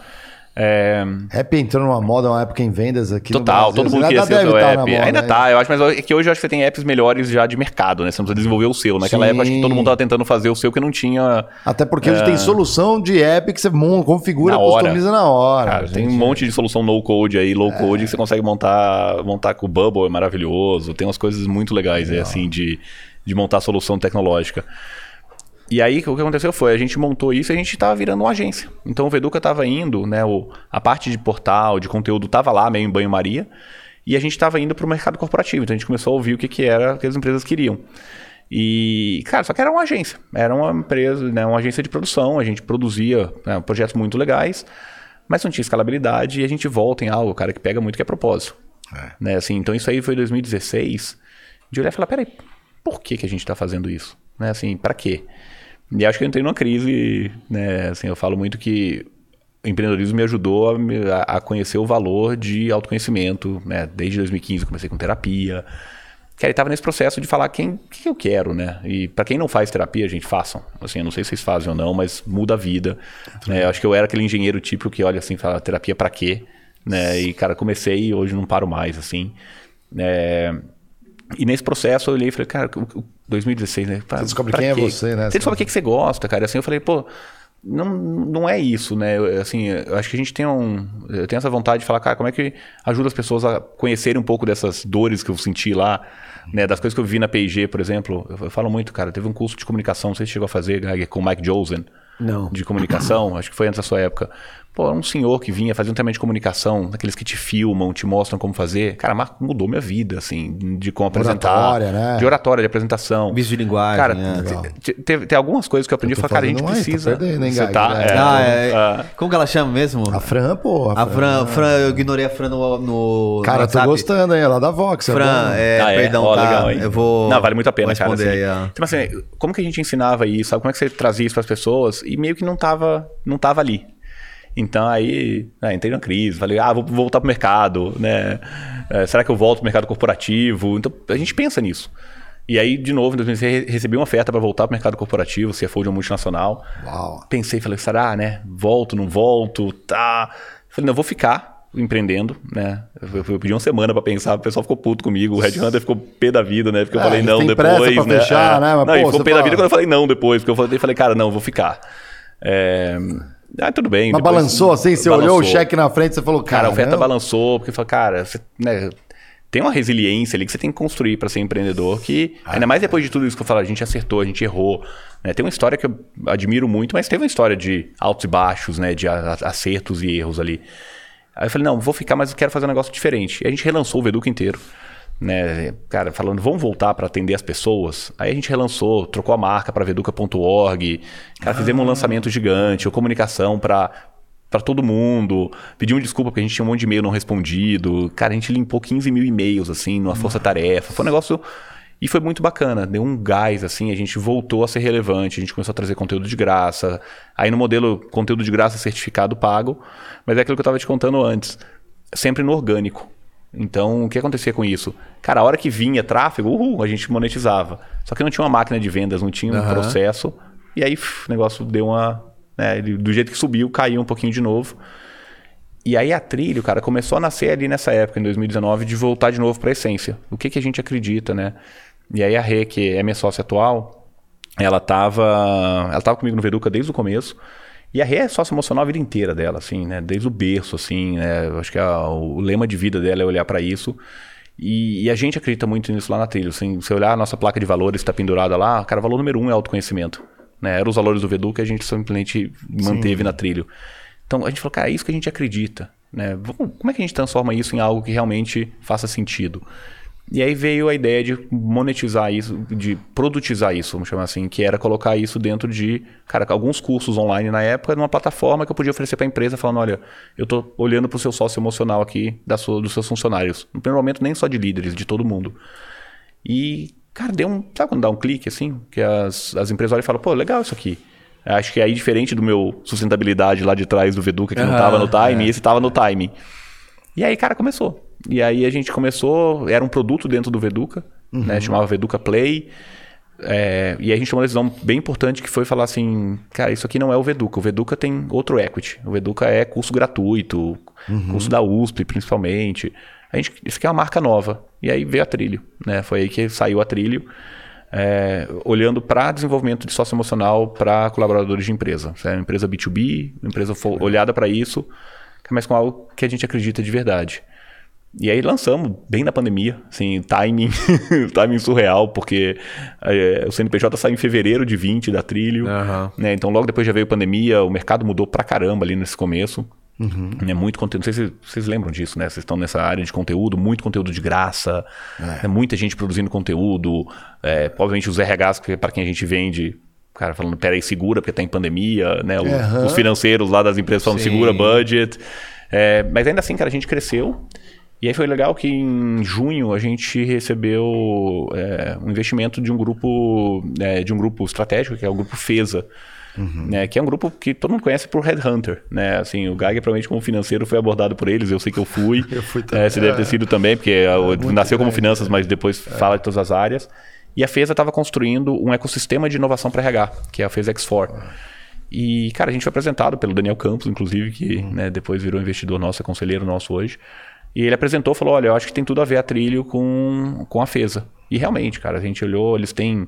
Eles fazem toda a parte de assessment de perfil, fazem um monte de coisa legal. E a gente olhou para aquilo e falou, pô, faz sentido.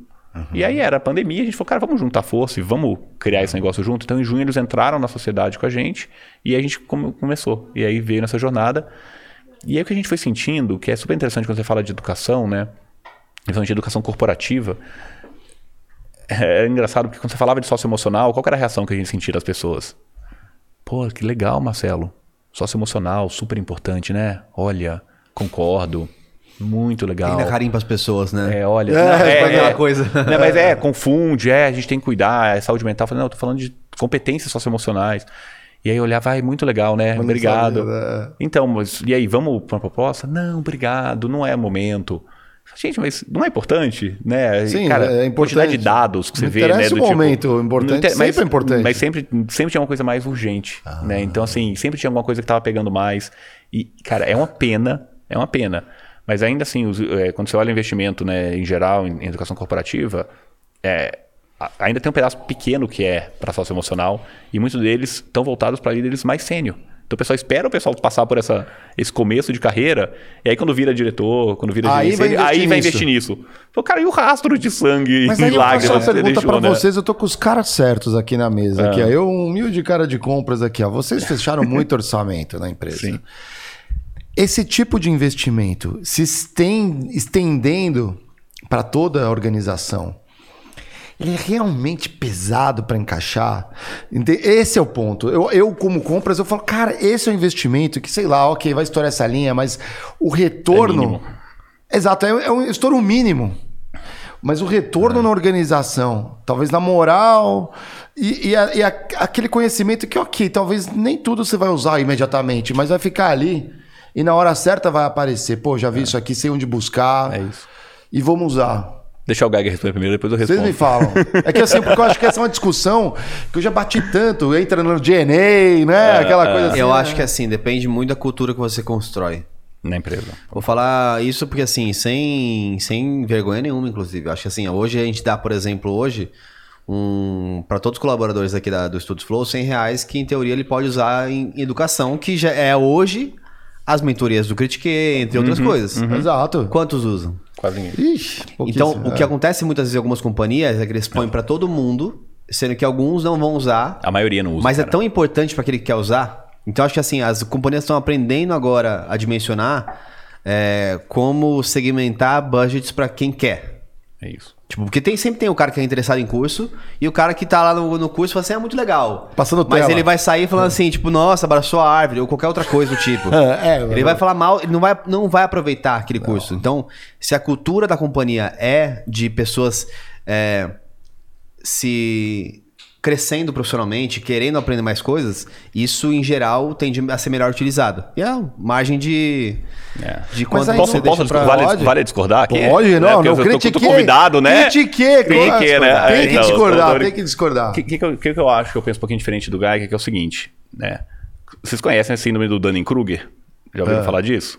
Não. Aquela síndrome do Dunning-Kruger, né? Dois psicólogos que foram estudar, é aquele gráfico famoso que você olha assim, no gráfico, na, na, na horizontal, você tem o seu nível de conhecimento de determinado sei. assunto. Ah, ah, na vertical, você tem a sua- o seu grau de confiança naquele assunto. Então, se você tá lá no 00, cara, você não sabe o que é... Nem tem confiança, não tem nada. passa batido. Você começa a conhecer um pouquinho de alguma coisa, seu grau de confiança Sim, já dispara. fala- Você fala, opa, Cara, sei de tudo. Pô, eu sou o cara, manjo pra caramba, tal, tal, tal. Você começa a conhecer mais daquilo, seu grau de confiança cai, você, fala, fala, "Ô, "Putz, peraí, você tem, põe na tem- prática, tem você vê, muita "Eita, não sei se coisa. é não." Tem um puta, eu achei que eu sabia, mas não sei. Caramba, tem, tem coisa aqui aqui. E aí, cara, quando você vira um expert, você volta pro nível de confiança que você tinha lá atrás. Né? Então é aquela história que eu brinco né, da guerra da Ucrânia, né?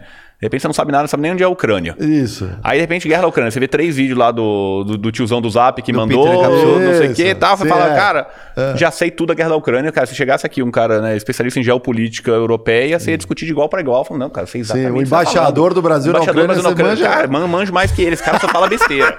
Né? Então, essa síndrome, ela existe. E o que, que é interessante, tá? Quando você isso outro dia. O, o Dunning, depois sozinho, junto com mais dois pesquisadores, que não era o Kruger, é, eles desenharam essa tese original deles com base em hard skills, que você conseguia medir. Então era fácil você medir o grau de conhecimento, porque, cara, era, era hard skill. Então você consegue fazer um teste de, cara, qualquer coisa, sei lá, Excel. Você sabe, você sabe, você não sabe, você faz uma prova, você consegue medir.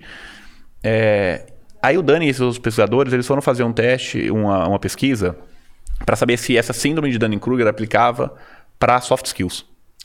Que é ma- maravilhoso, né? Assim. Legal. E qual que é o aprendizado deles? Não só ela aplica, como é onde eu discordo de você. Por quê? As pessoas que menos sabem são as que menos procuram treinamento. Por quê? Porque no soft skills você não tem como medir muito claro se você é um bom líder, se você sabe dar um feedback. Cara, é muito intangível essa, me- essa men- mensuração. Né? E as pessoas que sabem pouco, elas, como tendem a achar que elas sabem muito, elas são as que menos procuram. Então, eu acho que a dificuldade é como é que você pega esse cara que de repente está achando que abraça a árvore, está achando que não é importante, Como é que você convence aquela pessoa que, cara, não, você precisa saber disso, você precisa investir nisso. Então eu acho que tem um papel da. Sim, eu concordo plenamente, né? Assim, quando a gente fala de protagonismo na aprendizagem, né? Eu estava vendo outro podcast vocês falavam muito de lifelong learning. Cara, obviamente eu acredito nisso. Né, assim, a gente, né, a gente fala muito de lifelong learning. Eu posso falar das dificuldades, dos desafios de lifelong learning daqui a pouco. É, mas eu acho que tem um papel que não é só o protagonismo, não é só deixar na mão da pessoa. Porque senão eu acho que corre o risco Como de, você indica, né? de como é que você indica, como é que você convence aquela pessoa que aquilo também é importante. Né? Então, como é que você pega essa pessoa que acha, né? Cara, eu vou dar um exemplo bobo. Outro dia eu tava sem, obviamente, sem falar de nomes. A gente tá, tem uma parceria com uma empresa americana que faz simulações por meio de avatares. Super legal. Então, o cara põe um avatar é, que é controlado por uma pessoa, por um humano atrás, e essa pessoa controla até cinco avatares na tela ao mesmo tempo. Então, imagina que eu estou conversando com vocês dois, só que vocês são avatares controlados por uma pessoa que está atrás. E você tem uma conversa de feedback, por exemplo, de diversidade e inclusão, ou de alguma coisa, algum tema que pode gerar. E, cara, os avatares vão reagindo, você vai trocando, você fica meia hora ali. É, é tenso, né? Porque você está conversando com a pessoa. Então, assim, é super interessante o modelo. E aí eu estava fazendo uma demo para uma, uma empresa e a pessoa de RH, super sênior, foi fazer a demo. Falou, olha, deixa eu te mostrar como é que é. E ela fez a demo lá do, do, do feedback. Cara, eu olhei, eu falei, meu Deus do céu. Se essa pessoa dá esse feedback assim, eu não, cara, eu não quero imaginar como é que é a organização dela. E aí ela. ela Não adianta contratar acabou- isso, você tem um Cara, problema pe- pior. Tem um né? problema muito. Aí, ela- aí- não, e pior. Você foi com e um aí, problema, voltou que- com dois. O que, que você achou? Não, eu fui muito bem. Ah, eu, cara, me senti muito confortável. Eu desliguei, fiquei com um cara lá dos Estados Unidos. Falei, cara, né, você achou que ela foi bem? Ele Falou, não, de jeito. mas é isso, sabe assim? As pessoas não têm a noção, mas como é que eu convenço aquela pessoa que acha que mandou super bem, que é importante para ela também investir nesse desenvolvimento dela? Aí que tá o gatilho, eu acho, que, Quebrar vai. o paradigma, né? que é, é quebrar esse paradigma, sabe? Isso é muito mais difícil do que parece. Porque assim, você falou um ponto que é. E para pegar na sua pergunta, tá? Eu dei uma volta gigante, Sim, não, assim, mas, mas. é legal que você está é, né? Porque assim, sim, hoje eu acho que o maior desafio de convencer as pessoas a investirem em educação é o engajamento. Cara, a gente e todo mundo que tem plataformas, que tem tudo, é isso que acontece. Você coloca para um monte de gente, pouca gente usa, né? Aí, ah, quem não usa, aí começa a reclamar, aí o financeiro vem e fala, pô, a taxa de utilização tá baixa, aí você tem que baixar o preço porque você vai baixar por lá. Então, assim, você entra num, num ciclo muito ruim, né? E, e não é só nós, cara, você fala com o mercado inteiro, o mercado inteiro sofre com esse engajamento baixo. Né? Desde o LinkedIn Learning, que cara, o engajamento deles é muito baixo, é, até a gente, até outros. Então, assim, obviamente a gente tenta, tenta fazer algumas coisas, tenta vir com um programa. E sim, isso depende do, da pessoa né, ter esse protagonismo muitas vezes. Mas para mim acho que o grande segredo, e onde a gente vai tentar começar a mudar o jogo, é como é que, você, como é que a pessoa começa a entender que aquilo é importante para ela, como é que você cons- come- come- consegue tangibilizar que, cara, realmente você tem coisa para aprender aqui. Principalmente quando a gente fala de socioemocional. Que legal. Que é muito difícil, cara. E assim, e aí entra a tecnologia. De repente a gente vai entrar com assessment. Você vai... Cara, quando a gente faz assessments algumas vezes, quando a gente faz essas simulações, pô, se eu conseguir que algumas pessoas despertem para isso, pô, já é maravilhoso. Sabe assim, já. E, e tem uma tem mais um fator que eu acho que as pessoas sentem que é o muitos líderes eles acreditam que como eles aprenderam há muito tempo ou como eles já acham que fazem isso desde sempre que eles foram treinados Exatamente. Não tem que eles atualizar. acham não né? eles acham que tem coisas que são senso comum Ficaram senso como um o basta. bom senso Perfeito, bom não senso. isso é bom senso não foi treinamento você teve treinamento você não lembra Ah. Pensa assim, tipo, pra mim, nossa, isso é bom senso. Tá. Bom senso, pra mim, que tive ah, uma PIG durante os meus 10 primeiros anos de Sim. carreira, em que a educação, eu queria fazer um curso, eu tinha a possibilidade, talvez não de fazer, ah, ir pra fora, mas alguma coisa eu conseguia é, acessar a informação. Que eu tinha é, líderes e chefes que iam passando esse bom senso Sim. pra mim ao longo do tempo. Hoje é fácil falar que é bom senso. Então, quando eu tinha algumas discussões, até aqui no Flow, é, no começo, eu falo assim, gente, mas será que eu tô errando muito? Porque, assim, tá muito distante o bom senso do senso, né, o senso comum do, do bom senso. E aí você começa a trazer pra si de volta, que é igual aquele do... Fala, Puta, a galera é, não sabe, vou ter que investir em o conhecimento. Unconscious Incompetent. É, É, que assim, eu não sei o que não sei. Eu já tava no automático é. Johari, fala né, Johari. peraí, Volta um pouquinho. As coisas mudaram um pouquinho e eu tô de novo no burro inconsciente. Eu não sei como fazer isso acontecer. Não, eu, eu acho que aí entra em outra seara, que pra mim é super complicado também, que é o que, que é o bom senso, né? Assim, Sim, é. O que, Cada que é um o tem bom o seu. senso? Cada um tem o seu, né? Assim, E eu acho que tem, né, obviamente, coisas maravilhosas da P&G. Mas tem coisas da P&G, cara, que eu olho e eu falo... A gente brincava que a P&G era, um, era uma jarra de picles, né? Você Sim. chegava lá com cenoura, pepino, nã. Cara, você colocava 10 anos ali, meio que saía todo mundo É, igual. é, perfil, é. Né, assim, e, e não só o perfil, você tinha um perfil já parecido de contratação. Modelava Sim, não, Cara, tinha. depois de Na 10 época anos daquela entrei, jarra de era- picles, você saía todo mundo muito Era parecido. sempre universidades aquelas ali, É, a gente perfilzinho, sabe, tá, tá, tá, engenheiros, uma, né? uma pergunta é, Polêmica. polêmica. Uh, vamos lá. Boa. Adoro Agora sim, cara. Tava. Você fez, você já chegou a fazer o teste os recentes da P&G pra passar na P&G ou não? Putz, não fiz, cara. Cara. Você não passaria. É umas luzes que pisca. De lógica? De lógica. Ah, esses eu era Não, o de, bom, o de lógica, juro, assim, eu fiz o. ah, isso eu me lembro muito bem, porque assim, a parte de lógica eu sempre fui bem, graças a Deus. Quando eu fiz a época da a prova da P&G, eu, as pessoas ficaram assim meio achando que eu tinha falha- falhado, porque eu acabei antes da hora. E pra quem lembra da, da prova da P&G antiga, sabe, eram 70 É, era perguntas monte em uma hora, pergunta, era é, muito assim. é. Só que eu, sei lá, tava animado, queria, não sei, acabei antes da hora. As pessoas miravam assim, nossa, aí desistiu certeza, porque a maioria não conseguia terminar as, as perguntas. Sim, é, é. É, Eu, eu, eu não entreguei duas e passei, hein? Ó, ó, ó. É? É, porque eu, Eu lembro, eu esqueci. Vocês- vocês lembram de muita coisa, É, eu eu lembro eu tô disso. Eu lembro velho, que era então. muito difícil a prova. Todo Era, mundo. era, Mas aí eu tinha, eu tinha morado com o Ronaldo A Guilherme, já- o Igor Siqueira, lembra Quase do que, Igor tinha, Siqueira? lembro, quase que tinha o gabarito já, né, ali. Não, não era nem não, não era gabarito, mas eles falavam, cara, a prova vai ser difícil, estuda isso, estuda aquilo. Claro. Eu falei, como estudar? Eu quero trabalhar. Aí eu sei. sei que passou, agora, recentemente, foi 2018, 2019, alguém foi fazer a prova da P&G lá, a de lógica, e falou assim, ah, você já fez a de lógica? Eu falei assim, fiz. Pô, mas como você fez a parte que pisca as luzes? Eu falei, pisca as luzes?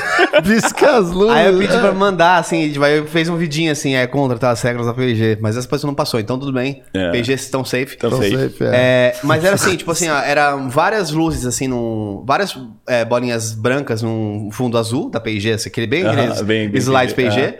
E aí, tipo, acendia essa aqui, acendia aquela ali, e depois você tinha que lembrar, assim, ah, qual que acendeu?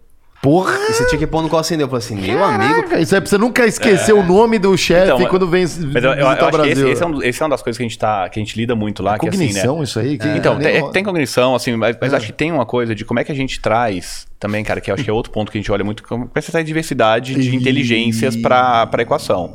Porque assim, quando você fala de bom senso, né, eu acho que, ainda infelizmente, acho que a gente tem uma coisa, uma percepção meio de mercado, né, do, do, do que que é o correto corporativo. Cara, só que assim, eu acho que eu venho vivendo uma desconstrução disso super interessante nos últimos anos de, cara, não. Sabe, o correto corporativo não necessariamente é o que eu acho que é correto, talvez o que você acha, o que o Mário Eu, te- acha. eu tenho um exemplo de- na prática disso. E eu posso usar nomes que você vai, vai, vai lembrar. É, existia um conflito na época de, de alguns talentos da, da P&G, é, de pessoas que não se encaixavam no perfil tradicional. Aham. É, e eu, eu, eu para mim foi super bom ter isso na minha carreira, porque eu acho que eu aprendi com a situação, mas eu tive numa época o Jaime reportando pra mim, o Jay. Aham. É, e ele era americano. E assim, pros talentos brasileiros, ele era um perfil tipo assim, nossa, esse cara não pode ser bom. Cinco horas o cara vai embora. E começava a criticar o modelo que ele trabalhava, inclusive. Olha só. Só que ele, por ser americano, ele tinha um, um outro tipo de Sim, perfil. americano, Claro. 5 horas, Quando ele já, trabalhou comigo cara. em- em- eu ficava com o Gillette e ele, tava, é, ele assumiu a parte de, de Pampers. Eu tava meio que com os dois juntos ali. E eu comecei a. Eu nunca tinha tido um perfil desse. Eu sempre tinha mais os brasileiros, o Gui, o Couto, etc. É, todo mundo do mesmo, mesmo jeito. E né? aí quando eu peguei o eu ta- também tinha essa percepção, tive, ó lá, o cara não, não interage, trabalha muito focadão no trabalho dele. Quando eu fui trabalhar com ele de, é, de fato, e essa experiência de conhecer perfis diferentes te, te dá um pouco disso, eu comecei a ver, peraí, tem um monte de coisa legal nesse perfil. Era o perfil que, assim, era o mais reliable pra mim, era o mais que eu podia confiar. Tipo assim, cara, se ele falou que vai entregar, ele vai entregar. Aham. Porque ele dimensionava bem o não e o sim. Eu, eu sei, eu tinha várias fortalezas falava- da minha carreira. Você falou, vou entregar, mas... Mas eu tinha outras que, meu amigo, assim, é só, é só por Cristo. Assim, Todo a- mundo, é. Até, Todo até mundo, né, hoje. cara? Mas Esse talvez você vai lembrar, porque na, na- na época era, que meu chefe, era meu chefe, eu era, acho que era você que era meu chefe, o Ariel que me, pedi, me pediu pra fazer o simulador de price em um dia. Aham. Que tinha 24 horas pra treinar todo o time, a equipe de vendas. Geiger, dá pra fazer em 24 horas aí o SAP? Eu falei, dá. Aí eu falei, preciso disso, disso, disso, mas fiz. No outro dia de almoço lá, tomou assim, Você- você tá com a mesma roupa? É, Virei à noite. eu né? virei à noite, mas fiz. Já passei por isso É, também. o cara. 15, era, era o L15 ali. Meu Quando a Deus. gente migrou o SAP. É, mas esses perfis diferentes de trabalho, é por isso, as pessoas elas acabam é, acostumando muito com um tipo de perfil. perfil. Não, é normal você trabalhar até 11 da noite. Não, e, mesmo, e mesmo você falou agora né, de cognição, por exemplo. Eu acho que a gente vem do mundo. Cara, a gente tá falando todo mundo aqui analítico. Uhum. Né? Assim, engenheiro, você fez o que mesmo? Eu fiz a DM mesmo. ADM, mas eu sou engenheiro mecânico. Você é engenheiro, engenheiro, analista. A gente tem esse perfil analista, financeiro, cara. É. Né? Então, assim, só que, cara, tem um nível. E, e aí, quando a gente vai, por exemplo, uma empresa como, como a Trilho, que tem produção de conteúdo, Cara, tem pessoas que não têm a inteligência analítica, matemática que a gente está acostumado e que a gente muitas vezes tende a valorizar mais. É, isso. Cara, então, assim, como é que você começa a entender que, cara, não, não tem essa, mas tem inteligência emocional que é 10 vezes maior que a sua. Tem inteligência artística, Nossa. cara, que você não vai ter nunca. Né? Então, assim, eu acho que a gente tem, tem, tem um, uma coisa que, assim, eu acho que ali você falou um, uma diversidade super interessante, que é a diversidade de cultura, né? O uhum. americano pra gente. Cara, mas assim, você tem diversidades ali, cara, uma neurodiversidade, né? Assim, tem pessoas que têm, de repente, um, um, sabe, um TDAH, ou que de repente tem alguma coisa que muda a forma de trabalhar, cara, que trazem uma visão diferente de mundo. Né? Como é que você traz isso para o dia a dia das empresas? Como é que você traz isso para um, um desenvolvimento de liderança, entendendo que, cara, isso também é muito importante. Talvez até mais importante do que a gente ter ali aquela mesma. Né? Se a gente quer ter resultado diferente, Fato. cara, como é que você valoriza isso? Isso é super difícil. É. Você falou Porque... ali, por exemplo, do, dos testes, é justamente. O, você tá, a maioria é, dos o testes. teste ali, você está é isso. peneirando algo que às vezes você está deixando de entrar alguma coisa que vai fortalecer. É isso. Por diversidade. Cara, e assim, e, né? e a diversidade real ali, né? é. né? Assim, porque eu acho que é muito fácil a gente falar da diversidade. É, para inglês ver, né? Assim, aquela coisa, ah, não, tem ali uma pessoa assim, tem uma pessoa neurodiversa, tem uma é. pessoa de raça diferente, pessoa de orientação sexual diferente.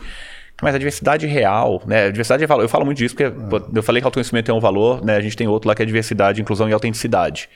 Né? Que é essa coisa de você conseguir ser quem você é de verdade, sem estar preocupado com, pô, vão me achar, vão achar que é assim, por causa da roupa, por causa disso, de cabelo. Cara, não vai gastar energia com isso, sabe? Pelo amor de Deus, sabe? Assim, você tem que ser quem você é. Uhum. Mas é muito difícil isso na prática, é, porque a gente ainda tem esse, esse nosso. É, não é preconceito, talvez. É um preconceito no sentido da palavra, de um, um conceito prévio, né? De tipo, o que, que é, o que, que é senso comum? É. O que, que é bom senso? O que, que é correto? O que, que é business? O que, que não é business?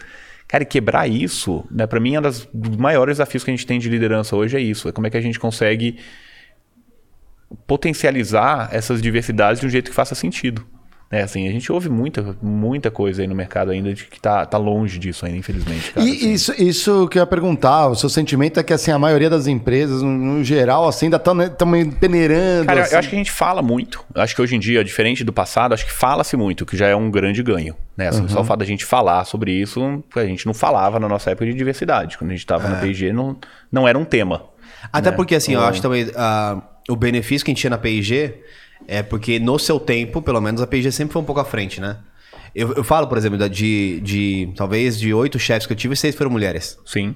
Então, que não é uma realidade que talvez hoje você não encontre em outros lugares. É. Então, talvez a gente falava pouco porque já vinha naturalmente da própria companhia. Mas você não tinha um Pride lá dentro, por exemplo? Não tinha o, ga o Gable. Ah, o Gable. O Gable. Tinha, tinha o começo então, do Gable. É. Começo do Gable. Não tô falando que era perfeito, não, tá? Não, eu sei, eu sei, mas, mas eu acho que a P&G já tá na frente um pouquinho. Sim, ela vai puxando. É, eu acho que assim, tem as exceções, obviamente. Acho que a P&G tem isso. Acho que, assim, tem tipos de empresa. Mas você me perguntou no geral. No geral, é. Não, cara, eu tá acho que ainda tem, ainda tem, tem muita coisa Inclusive pra as grandes, né? Inclusive as grandes, pequenas, interior do Brasil, né? Sai de São Paulo também muda bastante. Você falou vocês falaram uma coisa que eu achei legal também, né? Eu vou, vou pegar. É, essa questão do interesse no autodesenvolvimento, né? uhum. né?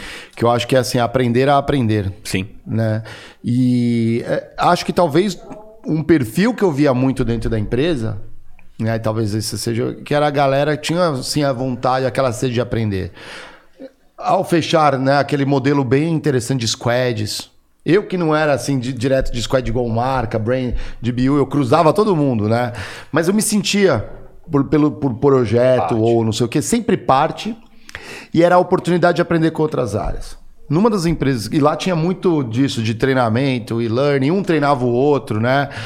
Pô, eu lembro, pô, fui convidado para painel no evento de vendas, viajava com a galera, eu era de outra área para falar sobre, sei lá, de negociação, com, do ponto de vista de, do comprador para a galera de vendas. Uhum. Onde será que vocês estão errando? Onde não sei animal, o quê? Porque animal. eu estou recebendo outro lado. Quem que pensava nisso? Mas uma empresa que eu passei que eu não posso reclamar, que eu achava isso bem interessante Nessa questão eu não reclamava. que é a. Porque você reclama de alguma coisa da empresa, você fala que não reclama, não, é mentira, hein? Mas isso eu não reclamava.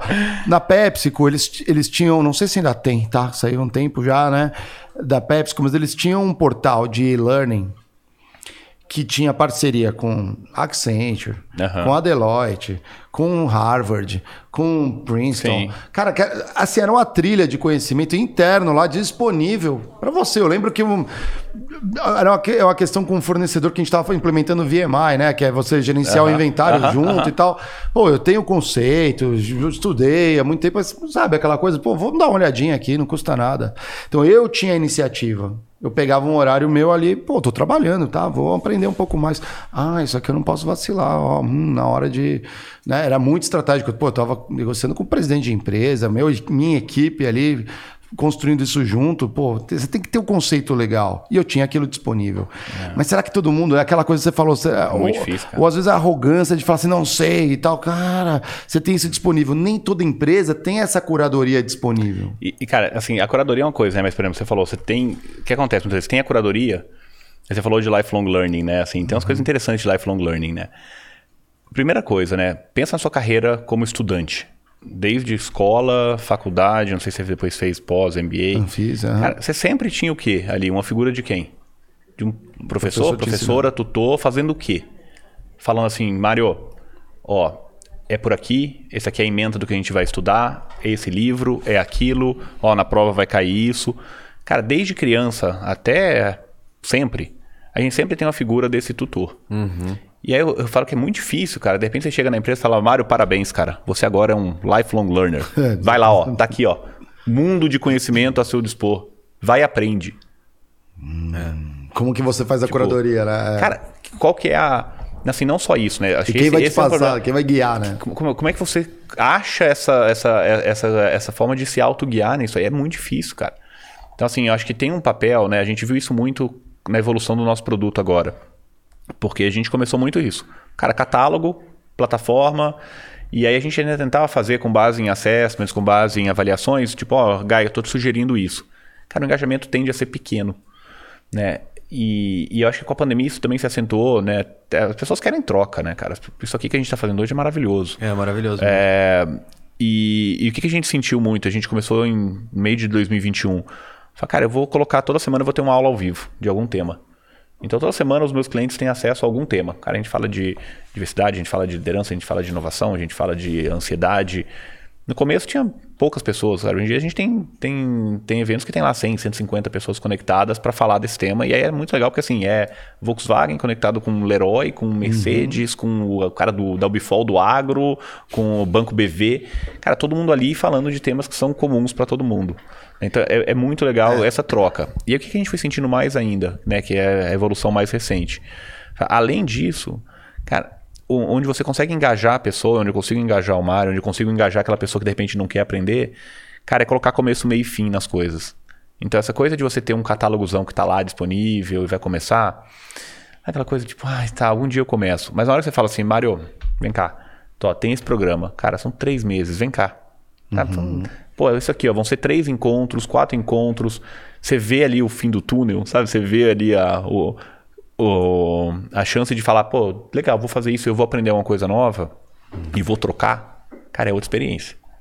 Então, assim, eu acho que uma das coisas que estão indo para essa coisa do como é que a gente guia a pessoa, e aí sim, você pode dar conteúdo de catálogo para quem gosta mesmo, falar assim, ó, você quer aprender mais? Tem disciplina, Cara, tem né? disciplina. Cara, tem o YouTube aí, pelo amor de Deus. É. Né? Assim, você quer aprender de qualquer coisa, vai lá. Se- Não é por falta de conteúdo que a gente não aprende hoje, concorda? É. Tem, tem uma coisa que eu acho que é interessante também, acho que talvez por isso que eu falo tão bem da P&G, é, e acho que é um pouco diferente do, da média brasileira, vamos, vamos por assim. É, primeiro, a média, o, o propósito da P&G, que é totalmente contra, contrata e promove de dentro, Claro. É, e a média de tempo de casa, por exemplo, que hoje no mercado vai, ter, vai ser dois anos, a P&G você tem muitos, ou todos que estão na liderança com 15 anos, 20 anos, é muito comum Mas, isso. Exatamente. E tem, como ela, ela é formada desse jeito, eu tive um hack, que eu considero assim, olhando pra trás da minha carreira, e eu, eu vi, porque hoje, essa semana eu mandei pra minha namorada uma, uma cartinha que eu escrevi pra mim mesmo em 2011. Ah, que legal. 2011 não, 2010. Que era quando eu tava passando pelo processo de promoção. Que era eu fazendo uma validação dos prós e contras das coisas que eu tinha feito. Porque no começo da minha carreira, assim, no, no primeiro ano, isso ela faz muito bem, eu recebi uma tal da cartinha da, do Princípios de Progressão. Progression Principles. Não lembro. Hum. Para finanças, finanças, ele te fala exatamente o que você tem que fazer para ser promovido a cada, cada etapa. Nível. Ah, inclusive, tinha isso. Inclusive Todo, não, todas as áreas tinha isso. É, finanças é. era mais inclusive forte treinamento. É, eu lembro disso. Então, é. assim, para mim era tipo, cara... Você tinha que fazer as é recommendations, né? É. Qual skill, você tinha que provar o teu skill, isso, ali alguém é. tinha que avaliar alguém mais sênior, Então, lembro, assim, eu consegui dentro da P&G, da P&G empreender no sentido de eu hackeei o jogo... Sim e eu ia atrás da, do, do, do que você precisava. dos needs. Então, é. por exemplo, quando eu fui quando eu é, falava assim, ah, é, o financeiro não vai em cliente, eu falava, opa, vou. Hum. Porque tinha lá um negócio que era external focus, que eu falei, eu tenho que ah, pegar esse negócio em dois anos. Isso. E a galera meio que negligenciava, ah, posso aprender isso depois. Eu falava assim, não, um nisso aqui é esse meu plano. É. Então eu vou. E aí isso é, é a curva lá. Aí você vai pro cliente, você começa a achar que isso é muito bom. Aí você toma umas porradas. Aí, aí você volta, fica bom. É. E no final era bom de verdade. É. E isso, até, você insista até ficar então, bom, mas, né? Mas, mas tudo veio desse guia, que no é. meu caso, o tutor... Era o seu auto-guia. Era é o auto-guia, é um tutor. E era o, e era o Progression Principles. tinha os, é, ah. os mentores, que aí sim, né? Aí tem os mentores, aí que servem como guia do, tutori do tutorial, é né? Mas tem, tem, um artigo super legal, cara. depois eu mando o link pra vocês. Da, claro, saiu a gente na Harvard, distribui com a Depois, é, é, Saiu na Harvard Business Review, acho que em 2016. Então não é tão novo, mas é muito legal. Hum. Que fala dos é, quatro princípios para você ser um bom lifelong learner. Né? E aí, o, o, primeiro dela tem um pouco a ver com o que o Gaga tá falando, que é a aspiração muito clara. Né? Então, ela fala assim, quando você vai aprender uma coisa nova que né, o cérebro em geral, tá? Tudo é em geral, porque tem pessoas que são diferentes, mas de forma geral, a gente tende a ver primeiro a barreira. Te falar assim, cara, aprende a, sei lá, a soprar vidro de garrafa. Você vai falar, ah, não, é difícil. Ah, uhum. pra quê? Ah, não preciso disso. Cara, não, puta, vou estar. Tá... Você vai achar, o seu cérebro vai achar um monte de barreira. Ah, não preciso disso agora. Então, que eu te falar, cara, isso aqui pode virar um business. Você vê, se você conseguir conscientemente colocar seu cérebro para falar, pô, tem um potencial aqui, ganho como o Geiger falou, pô, se eu for aqui, eu vou, eu vou, eu vou ter uma promoção, você consegue reprogramar seu cérebro para passar dessa, dessa barreira inicial, dele olhar para o desafio e olhar para o que vem pela frente. Porque senão facilmente o Geiger ia falar, puta, e para cliente? Ah, não, cara, tem muita coisa para fazer aqui, para quê? É. Ele foi consciente porque ele sabia da aspiração. Então, uhum. ponto número um, que é bem legal. É... Ponto número dois, cara, é autoconhecimento. Né? Então a gente sempre volta ao autoconhecimento, não dá para fugir, no sentido de você realmente ter pessoas que te falam aquilo que você sabe que você não sabe. Né? Então, assim, se eu tenho gente. Lembra que a gente falou que é, é difícil você mensurar o quanto você é, é bom realmente fazendo as coisas, principalmente de sócio emocional? Uhum. Cara, se eu tenho alguém que me fala, puta, Meila. Cara, que isso não foi legal. O Geiger era bom fazendo isso, inclusive. O Geiger era super honesto no feedback, por exemplo, para um chefe. É, uhum. Tem pouca gente que faz isso. É. E muito chefe que não gosta nem das pessoas que falam a real, né? Então, assim, uhum. assim, é muito mais Nossa. confortável você falar, ah, e aí, foi bem? Foi, foi ótimo. Não, você foi excelente. E no fundo, a pessoa fala, puta que bosta. É. Né? Então, assim, você saber, você ter pessoas que te falam a real, cara, as coisas mais importantes do mundo. O pessoal brinca do Putin lá, né? Que o pessoal tem medo de falar a real para ele, uhum. né? Porque junta lá todo mundo, né? Falar que deu coisa errada, o cara é fuzilado. É ali, mensagem, lá, né? Do, tipo, é matar o mensageiro, é, né? Matar o mensageiro. É, é, porque, é. é. porque não é fácil. Não é fácil. Eu lembro uma passagem muito clara, é, não sei se vai lembrar, porque não acho que não, não foi com você, não sei se, se algo da, da mensagem espalhou na época, se você lembra. Mas eu lembro que tava descambando as coisas de. Acho que era com o FM ou com analistas. E eu mandei e-mail pro, pro Ariel. Uhum. Falando, Ariel, tá tudo confuso, tá todo mundo perdido, a gente precisa de uma reunião e você fala o que a gente tem que fazer. Cara, todo mundo, os meus pares, me odiaram naquele momento. Nossa, se achou muito. Tipo, quem que é ele para falar pro Ariel... Que era um diretor... O, como ah. que ele resolve a casa. Mas tá assim, todo mundo batendo cabeça. Eu falei, gente, mas vocês estão batendo cabeça igual eu, pelo amor de Deus, vamos falar. Mas é difícil, E aí né? eu fiquei meio é. como estrelinha, porque, tipo, mandei e-mail pro Ariel, tipo... Ah, Ariel, faça tal coisa, ah. entendeu? É difícil também. É difícil. Você assim, você, é difícil, cara. E, que, e, líder, e, líder, que sabe receber feedback de baixo. Então, exatamente. É difícil pros dois, porque a maioria do, tem muito líder que vai olhar e vai falar, putz, não, tipo, né, não, é, não é por aí, não uhum. quero, não vai procurar. Então, uma das dicas que ela fala é você ativamente procurar é, pessoas que te falam a real sempre, né? Então, essa é a dica número 3, número 2 dela. É, a dica número 3 dela é você ser curioso. Então ela fala muito isso, cara. É uma curiosidade eterna de você sempre perguntar, cara, por que, que eu tô fazendo isso? Pra que que é isso? É. E a pergunta que ela fala que é mais legal é, pô, será que? Né? Será que se a gente fizer isso diferente vai dar diferente? Uhum. Será que se a gente trouxer uma agência aqui, vai...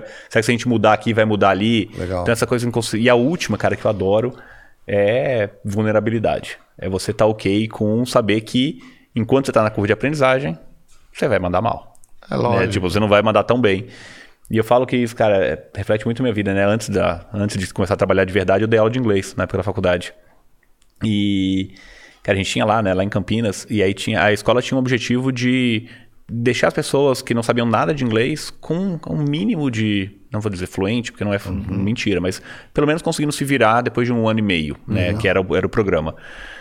E, cara, não é fácil, tá? Pegar alguém que não sabe nada e minimamente conseguir viajar, conseguir ter uma, uma conversa ali básica.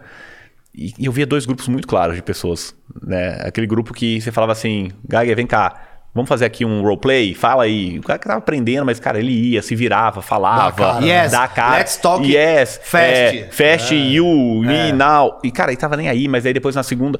Vai e aí tinha outro grupo, vou, vou, te usar como exemplo, é. tinha outro grupo que era o Mário e falava assim: e aí, Mário, topa? Não, não, obrigado, cara, prefiro não. Ainda não tô, não tô no ponto. É. Ele, um, três meses, ele falava, vamos, e falava perfeito. Yes, let's talk very fast now. Falou, ó, oh, muito bom. Aí daqui a três meses de novo você falava outra frase perfeita e o Gaga nessa, cara, tava lá obviamente, né, esse, esse, primeiro grupo, né, dos Geiges, para usar nosso exemplo aqui, ah. cara, chegava no final com influência muito maior. Porque tava ok com essa vulnerabilidade, uhum. sabe? Tava, não, não tinha problema de se mostrar, de vir, de colocar, de testar.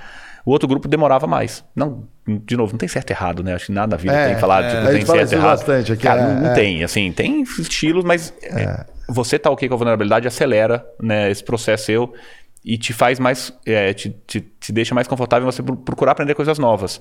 Porque se eu tô ok com a vulnerabilidade, eu tô ok com aprender um negócio novo. É. Né? Então são esses quadros, depois eu mando o artigo, acho que é super interessante, ele entra muito mais detalhe do que o problema é você ter a vulnerabilidade, você quer aprender algo novo, vamos, mas a galera só, não... Repetir pro pessoal de casa, qual que são os Ó, então vamos lá. É... Putz, agora você me pegou, né? Vamos, vamos voltar. É, os quatro, então, é, os quatro o, principais os quatro fatores.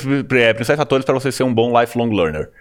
Né? Então, vamos começar de baixo para cima só para lembrar agora, né? É. Então, o que a gente falou agora do último é vulnerabilidade, uhum. né? Você se mostrar vulnerável, você ter uma curiosidade constante de procurar aprender novas coisas, você trabalhar seu autoconhecimento, você saber e procurar opiniões que te falem, né, o que que você é, o que, que você sabe, o que, que não sabe, e você ter a aspiração muito clara, e você conscientemente é, falar para o seu cérebro sair dos desafios e focar nas oportunidades.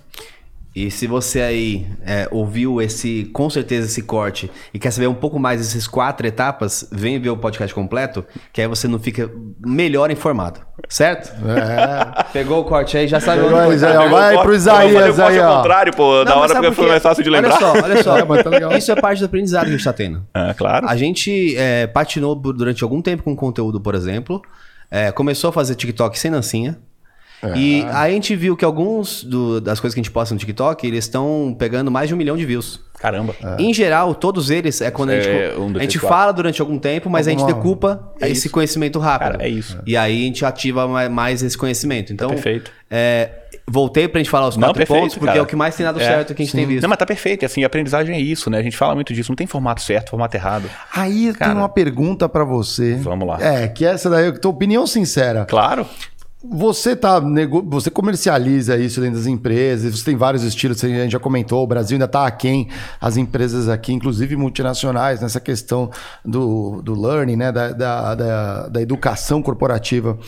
Aí você chega na empresa, ela tem a meta lá no RH que é homem, hora, homem, hora treinamento. treinamento. Infelizmente ainda tem isso, cara. assim, aqui a gente tem, um, tem uma evolução que está acontecendo, que é a evolução do RH. Ah. Né, assim, então a gente está começando a ver isso. Né, assim, e tem RHs e RHs, né? E tem empresas e empresas. Não, é impossível generalizar, tá? Tem o que é, nem dá treinamento ainda, tem, né? Tem, tem o que nem dá treinamento, tem o RH que é DP, né? Que não está olhando para isso, tem o RH que já, já veio, tem o RH que está mais moderno, já olhando para métricas que vão muito além. Assim, de forma geral, infelizmente, o que a gente vê ainda é... Quando tem o RH, as métricas ainda são as mais básicas possíveis. E, cara, é colocar o treinamento disponível, homem-hora... Mas você já tem, e isso é muito legal, as empresas começando a olhar para, cara, competências. Como é que eu desenvolvo competências? Como é que eu cruzo competência com o PDI da pessoa? Como é que eu olho isso junto com attrition? Então, assim, cara, tem um mundo de tecnologia aí que, assim, vai mudar radicalmente a forma como a gente olha para isso, né? Legal. Porque, assim, a quantidade de dados que a gente é. tem é que ainda esses dados, eles muitas vezes estão em bases de dados diferentes, né? Hum. As empresas são, cara, é uma zona. A gente já começa a ver coisas muito legais, né? De conectar, por exemplo, a trilho com empresa que, né, na FESA lá, por exemplo, tem empresa de assessment. A gente olha para o assessment, a gente já consegue falar, putz, então baseado nesse assessment tem esse PDI, tem empresas que a gente está conectando agora que fazem a parte de gestão de, de, de OKRs, conectar isso de volta. Então, eu acho que o, o futuro do RH, ele, do treinamento corporativo, ele vai passar muito por isso, né? Para você, você conseguir olhar para métricas reais, cara, e no final chegar em performance, né? Assim, que eu acho que é o santo grau de todo mundo. Acho que a grande pergunta do treinamento é, cara, como é que eu sei que isso funciona? Porque, assim, vamos, vamos ser real, é muito difícil você falar assim, putz, esse, esse treinamento teve esse resultado específico no negócio.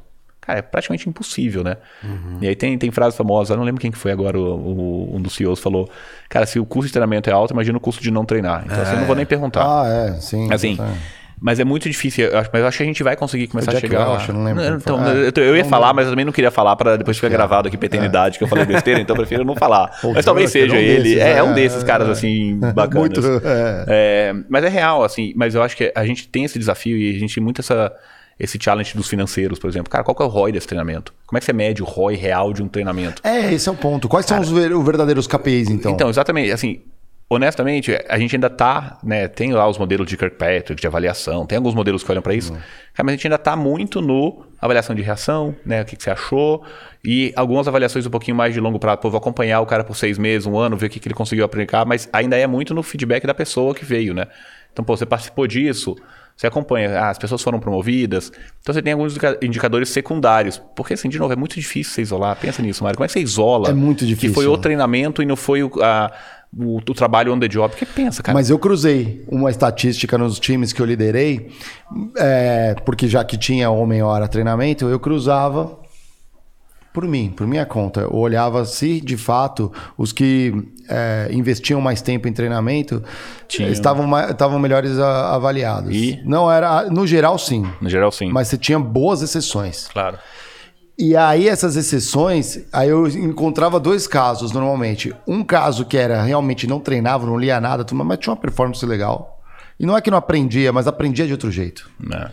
E tinha galera que não estava fazendo treinamento dentro de casa, mas não é que não estava aprendendo nada, estava estudando, estava lendo alguns livros, estava é conversando com outro, estava fazendo benchmark, entendeu? Então é o método né, de aprender, então, a metodologia de aprender. Você me falar, eu não, eu, o que eu vou falar agora não tem embasamento ainda teórico. Mas eu acho que, mas, no geral, sim. Mas é. tem, mas assim, o que, que eu acho que tem? Tá? Tem algumas métricas que a gente vai começar a olhar por exemplo, também não adianta nada eu medir se a pessoa fez o treinamento, se ela mentalmente não estava lá, concorda? Sim, uhum. clicando então, assim, e passando cara, slide. Clicando e passando slide, ou deixando o vídeo correr não é solto lá. Né? É. Mas tem algumas... esses, esses, em geral são crescimento de compliance. Então, infelizmente, né? Você e aí depois você faz a prova, é, então final, provinha no é, final, aí você volta para ver qual foi o vídeo. Então, assim, eu acho que essa, esse treinamento, assim, ele não vai. Onde que eu acho que a gente vai começar a pegar se a pessoa realmente está aprendendo ou não? Cara, em algo que para mim é fundamental de aprendizagem, que é o que a gente está fazendo aqui hoje que é as pessoas estão compartilhando, porque, cara, aprendizagem, você pode aprender. O Gaga tá falando que ele vê YouTube desde 2000 bolinha. Cara, tem gente que aprende no YouTube, tem gente que aprende no TikTok, tem gente que aprende lendo livro, tem gente que aprende lendo livro de business, tem gente que aprende lendo livro de não business. Eu sou um uhum. cara que eu leio pouquíssimo livro de business. Cara, eu é. prefiro ler livro de história e. É mais legal. Eu falei outro dia, né, que Cara, não sei se já leram um livro chamado Medicina de Horrores, Medicina dos Horrores, do, do cara que foi o, o, cara que criou toda essa parte hospitalar nova. Uhum. Cara, um livro super, super legal, tá? Assim, pra, pra quem gosta de, de história. É, é, o Lister, né? Que é o cara que deu o nome pro Listerine. Acho ah, que é Joseph Lister, ou sei se é o primeiro nome dele agora, mas é o Lister. É, cara, puta história de. Assim, quando você vai vendo, tem muita coisa de empreendedorismo lá. Tem, cara, são umas coisas maravilhosas. Então, assim, tem gente que aprende vendo filme, tem gente que aprende conversando. Tem... Assim, não, não tudo tem que ser aprendizagem você aprendeu formal. vendo série, né? Cara, você aprende, é. você aprende pra caramba vendo série. É. Assim, né, eu, acho que hoje em dia aprendizagem e entretenimento elas vão se mesclar cada vez mais, né? Assim, cara, a gente aprende muita coisa, não só vendo a série, como discutindo depois sobre a série. Né, você fala, por exemplo, de diversidade, inclusão que a gente tá falando. Cara, você vê um filme de alguma coisa, aquilo vira assunto, você conversa, você troca. Então, para mim, cara, eu acho que a mensuração de aprendizagem, ela vai, ela tem que sair do hora homem, hora pessoa, é. né, treinamento, porque, cara, para mim essa aprendizagem ela vai ser, eu tenho que conseguir medir isso. Em algum momento eu vou conseguir isso porque a tecnologia está aí. Cara, como é que eu estou medindo a troca? A minha capacidade de trocar, de influenciar, de ver, porque é aí que está real. Se eu Porque também se eu pegar um conhecimento e não fizer nada com aquilo, Exato. concorda que não mudou muito? Mas eu consigo pegar um conhecimento, eu consigo compartilhar, eu consigo ver. E a gente consegue começar a ter sensação do tipo, cara, que eu. Eu não sei se o Gaga tá fazendo curso ou não, mas, cara, se ele tá o tempo inteiro fazendo coisa nova e vindo, pô, o Gaga é um. Ele tá colocando aquela aprendizagem em prática, que é o mais importante que a gente quer.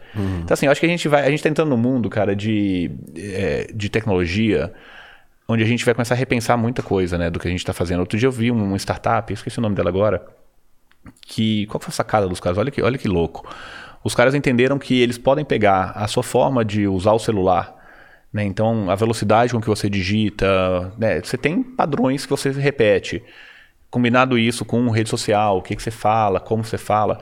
Cara, o cara joga tudo isso num, machine learning surreal, com big data, e ele consegue começar a ver early signs, como é chama, sinais precoces de problema mental, de burnout, de coisas. Por quê? Porque se você muda, por exemplo, a velocidade com que você está acostumado a digitar, pô, pode ser um sinal de alguma coisa. Isso, você, so- você, você sozinho não vai ver isso nunca. Caramba. Mas você- isso num big data, então assim, trazendo isso para educação, cara, eu acho que a gente vai começar a entender que, tipo, a mensuração de educação para a empresa não vai estar na prova final, não vai estar lá porque, cara, é impossível separar. Mas talvez esteja nessa coletividade, tipo, como é que eu tô vendo o compartilhamento. Então, assim, tô dando ideia para alguém de startup, Não, sim, aí, ó. depois, aí, é, tipo, exatamente. Pega os royalties. Pega os né? royalties aqui da ideia, mas assim. Não, brincadeira essa parte, cara. Eu acho que assim, a gente. É, eu acho que esse mundo do, da mensuração, de entender o ROI de cada treinamento, de não sei o quê.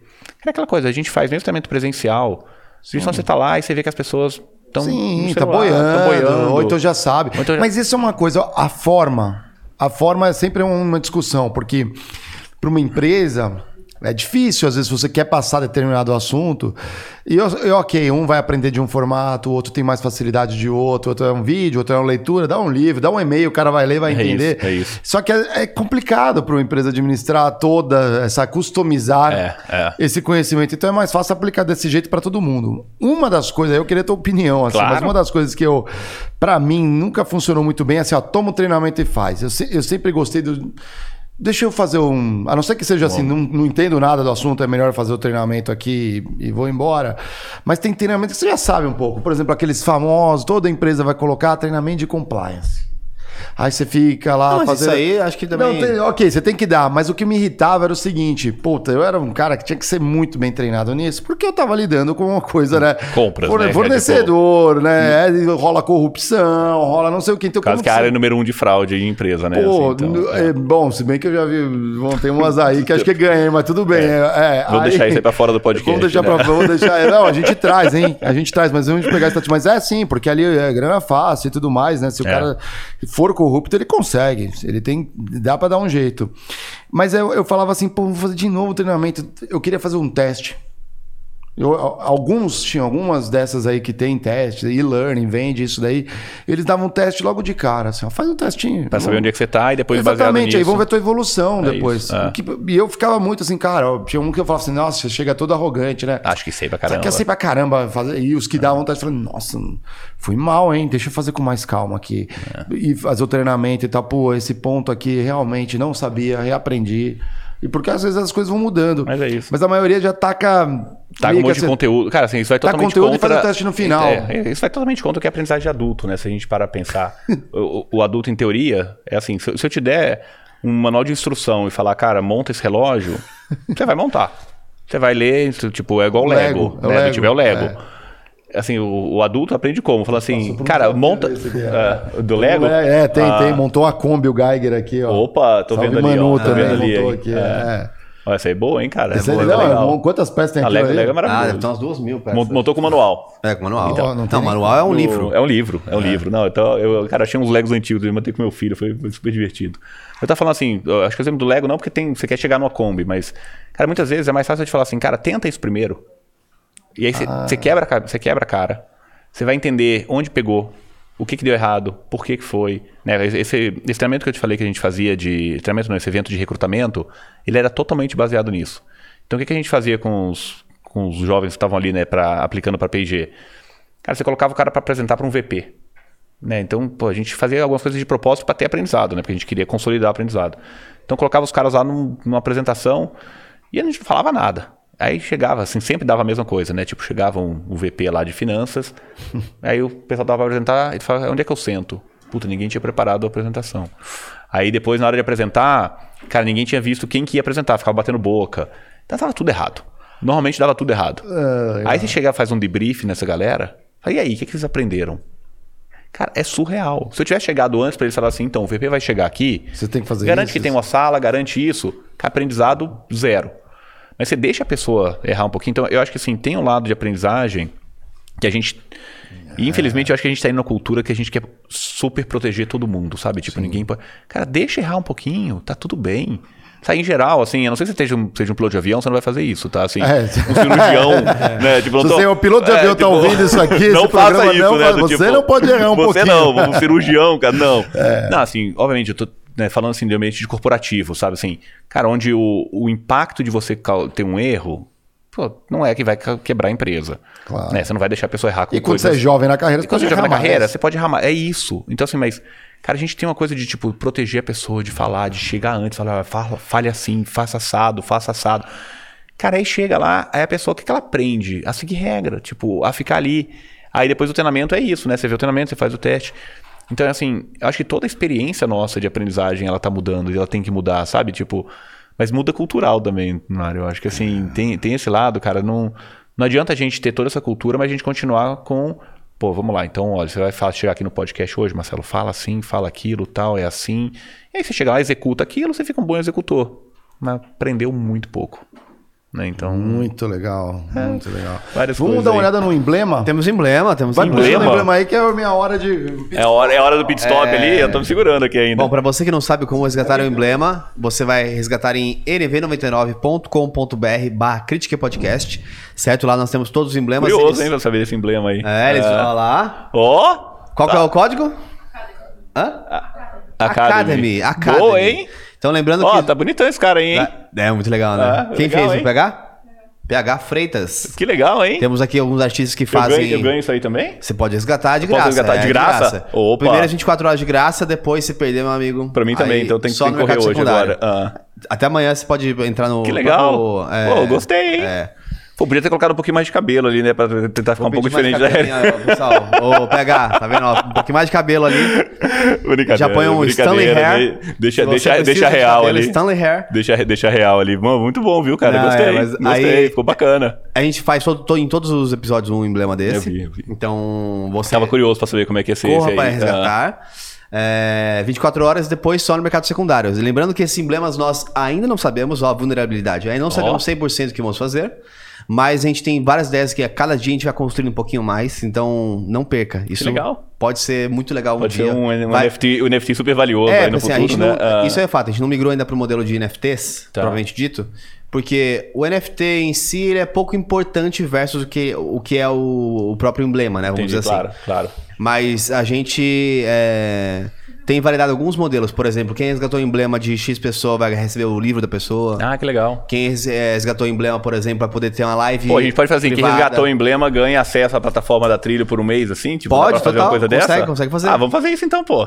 Quanto você quer dar pra Vamos lá? plataforma? Ó, vamos lá, ó. Quem resgatar o emblema, três meses de acesso à plataforma de graça. É, quem resgatar o emblema? É, tá tudo bem.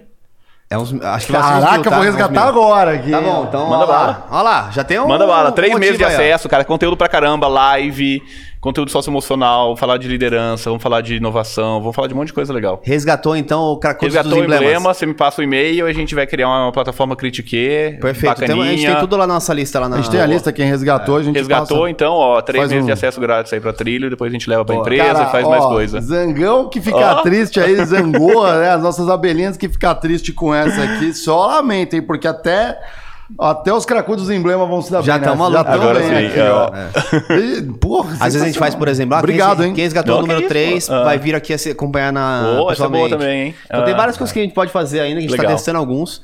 É, em breve, quando a gente tiver nosso Flow Space, né? Opa. Aí vão ser coisas mais especiais ainda. Aí sim, hein? Pode ter certeza. Deixa eu dar uns recados aqui também. A gente não falou como que faz pra ser um membro Critique. Ah, André. é verdade, mano. Como é que faz? Como que faz? Você pode, entra ali primeiro no nosso site ali, né, no critiquepodcast.com.br ou pela NV99, onde o nosso programa tá, né, tá a- ali, como que a gente pode falar isso aí? Alo- rosteado, tá alocado? rosteado, armazenado. É, rosteado, né? É, porque a gente é host também, né? A galera já confunde, né? E aí você, você pode ver, assim, a gente tem três planos ali, você pode começar ali fortalecendo a firma ali como uma abelha operária, tem a abelha rainha e tem os zangões, as zangoas, né? Neologismo, mentorados ali, né? Então, onde você participa de sorteios, né? Sendo uma abelhinha, você já participa de sorteios, né? As abelhas rainhas, obviamente, participam com mais, né? Ali um plus e o zangão, né? tem- Praticamente todo zangão já ganhou alguma coisa, ou não, Bia? Sempre ganha. Quase todos já ganharam falando, alguma é. coisa. Fora as mentorias aí que participam. Hoje um abraço especial, não posso falar o nome, mas aí eu, trocamos áudio, né? Porque Legal. rola isso, né? Tava tendo uma oportunidade numa empresa ali para consultor, consultoria para supply chain. Né? Tomara que dê certo para trainee ainda, hein? Ó, Olha. então vai dar certo. Fé, esperança. Se não der, vai dar outro certo.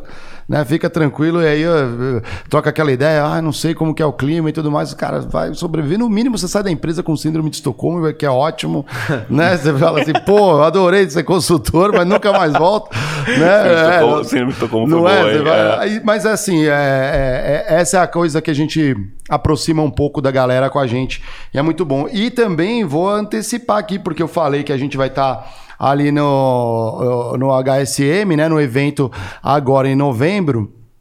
Dia 10, né? Não, 23. E 10 agora é a Money Week, perdão. É, dia 20. 24, 20, 22 e 23. 22 e 23 é o evento, é verdade. E a, a gente tem um cupom de desconto. O link está na descrição aqui do vídeo. É, já está na descrição do vídeo. O, Aqui. o código é, ó, é CRIT10. Aqui. Aqui, ó. Crit 10 aqui, ó. Vai vendo aí, ó, o cupom de desconto. Boa. É, usa esse aí para quem quiser, um bom desconto. Lembrando que esse evento, antes da pandemia, deu que umas 6, 7 mil pessoas. É, olha, é, o percentual ali de CEOs que vão nesse evento ali, ó, 60% ali, ó, vai, a- no mínimo é um baita networking, vai conhecer, e o Critique vai estar lá, fazendo cobertura, entrevistando a galera, a gente vai ter o nosso espaço premium no evento legal, ali, né, de chique. podcast, vai ser bem bacana, você vai esse ano? Esse ano não vou, cara. Esse Pô. ano, esse ano eu tô, eu tô, tô entregando projeto esses dois dias, tá bem Pô, na então é época. coisa boa, Coisa pô. boa, coisa boa, coisa boa, Então, cara. é- então é coisa boa ali, ó. Boa, é, Vamos, vamos, depois te passa para confirmar ali o que, que você tá fazendo. Inclusive, Então, inclusive, um deles convidei um cara da PG pra me ajudar ali. É é, é isso que eu agradecer aqui, Rodrigo Padilha, que vai Ah, estar com a gente. Padilha, Ah, Padilha. Padilha vai estar comigo dia 23 lá, no, numa coisa bem legal. Eu acho que a galera da. Se você trabalha, a gente falou tanto da PG hoje aqui, né? Não tem como aí. que Cara, é impossível, né? Três, quando três, três, três PGs, assim, é, É uma baita impossível, PG, né? obrigado, É, PG. Obrigado. Você trabalha lá, o teu Falar amigo. pra José Azevedo, André Felicíssimo, né? Assim, É, aqui. Felicíssimo. Obrigado. Vamos trazer, né? O Felicíssimo. Vamos trazer. Vamos um trazer o Felicíssimo. Wesley, eu queria trazer o Wesley. É, Oh, eu gosto muito do Wesley. Que legal, pô. Vamos sim. E o. a- Aproveita e indica, né? Pra copia alguém da PG se você estiver ouvindo isso aqui, né? Porque aí a gente falou tanto nome que é capaz de ser. Léo Todo- Romero. Você foi citado aqui. né? A Isa, foi a Isa. Isa Zakizuki, que não quis vir aqui ainda, Ah, que agora ela tá, né, Ah, ela toda virou- estrelinha. ela- ela virou Hall of Fame, É, virou- Hall of Fame não vem mais é, falar com nós, com os pobrinhos, virou né? de marketing. Sensacional, É, hein? chique lá, vimos, cara. vimos os primórdios de Zakizuki ali, né? Que legal. meu. É, a gente é contemporâneo, né? Nossa geração, né? Ou ela tava um pouco. Não, mesma geração. Tem minha idade, deve ter É, 36. cara, tem a galera, tem, tem gente que virou investidor, no meu tá falando pro Gag lá, Rodrigo Finotti, Rodrigo Ribeiro, Matheus Finotti, Furini. Paulo. Kelly. Essa galera toda Paulo tá, Kelly. tá investindo O lá Paulo- comigo. É o agora. do Paulo Kelly? Ele tá lá no México, cara, na Amazon. Um abraço pra ele Pô, ele foi pra também. Singapura, não? Umas Foi, coisas assim, depois cara. voltou, tá lá na Amazon, no México. Então tem a galera, cara. Isso Tem uma vira, galera. vira tudo família, né? O bom de ficar muito tempo é que é isso, fica realmente uma galera É, a grande, galera, né? que você Exatamente. Do, ah, o. Daniel Campos, né, que eu já falei também, Daniel que já é ex-PG também. Então, tem a galera aí. Vamos para um ping-pong rapidinho aqui, ó. O Diegão não veio, é. Vamos Ping lá. perguntas, ping-pong Vamos lá. aqui, ó. Que o Diegão, né, agora tá É, representando ele aqui, tá representando. ó. Vamos lá. Se você pudesse voltar no tempo, meio lá e é, encontrar o Marcelinho nos primórdios de carreira, que dica que você daria para ele? Cara, investe no seu autoconhecimento, começa a fazer terapia antes. Não, não entende, entende que isso não é, não é besteira, não. Que legal. É, um, um- um livro que você indica pra galera aí. Caramba, tem tantos, né? Deixa eu pegar rápido aqui. É... Cara, eu tô muito agora na neuro. Eu vou, eu vou pegar os recentes, porque é o que tá, é o que tá, tá, tá mais fresco aqui. Um, eu li um agora super interessante sobre. É, do Dan Ariely, do. De, por que, que as pessoas. É, fazem coisas não corretas, assim. Então. Ah, Maverick? É, não, chama. Ai, fugiu o nome agora, cara. Se pegar o autor é, aqui, o Pedrão põe na tela. Pe, pega o Dona Ariel, depois eu pego no meu, no meu Kindle ali e já, já te falo ali. Tá. Mas já, já vou lembrar. Vai estar no primeiro comentário na descrição, tá? Vai estar no primeiro comentário da descrição. Boa, Pô, depois de duas horas depois. e meia, já é, a cabeça já tá fritando, cara, pelo amor de Deus. Uh, é, alguma coisa que você se arrependeu na carreira? Até agora, né? Você ainda tem carreira. muito tempo para se arrepender tem, também, né? é. né? É.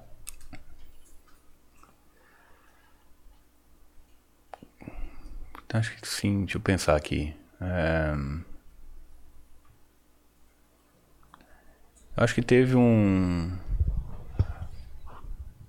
É mais que ping-pong, porque a resposta é um pouco elaborada. Não, assim. mas pode mandar. Mas o. Eu acho que.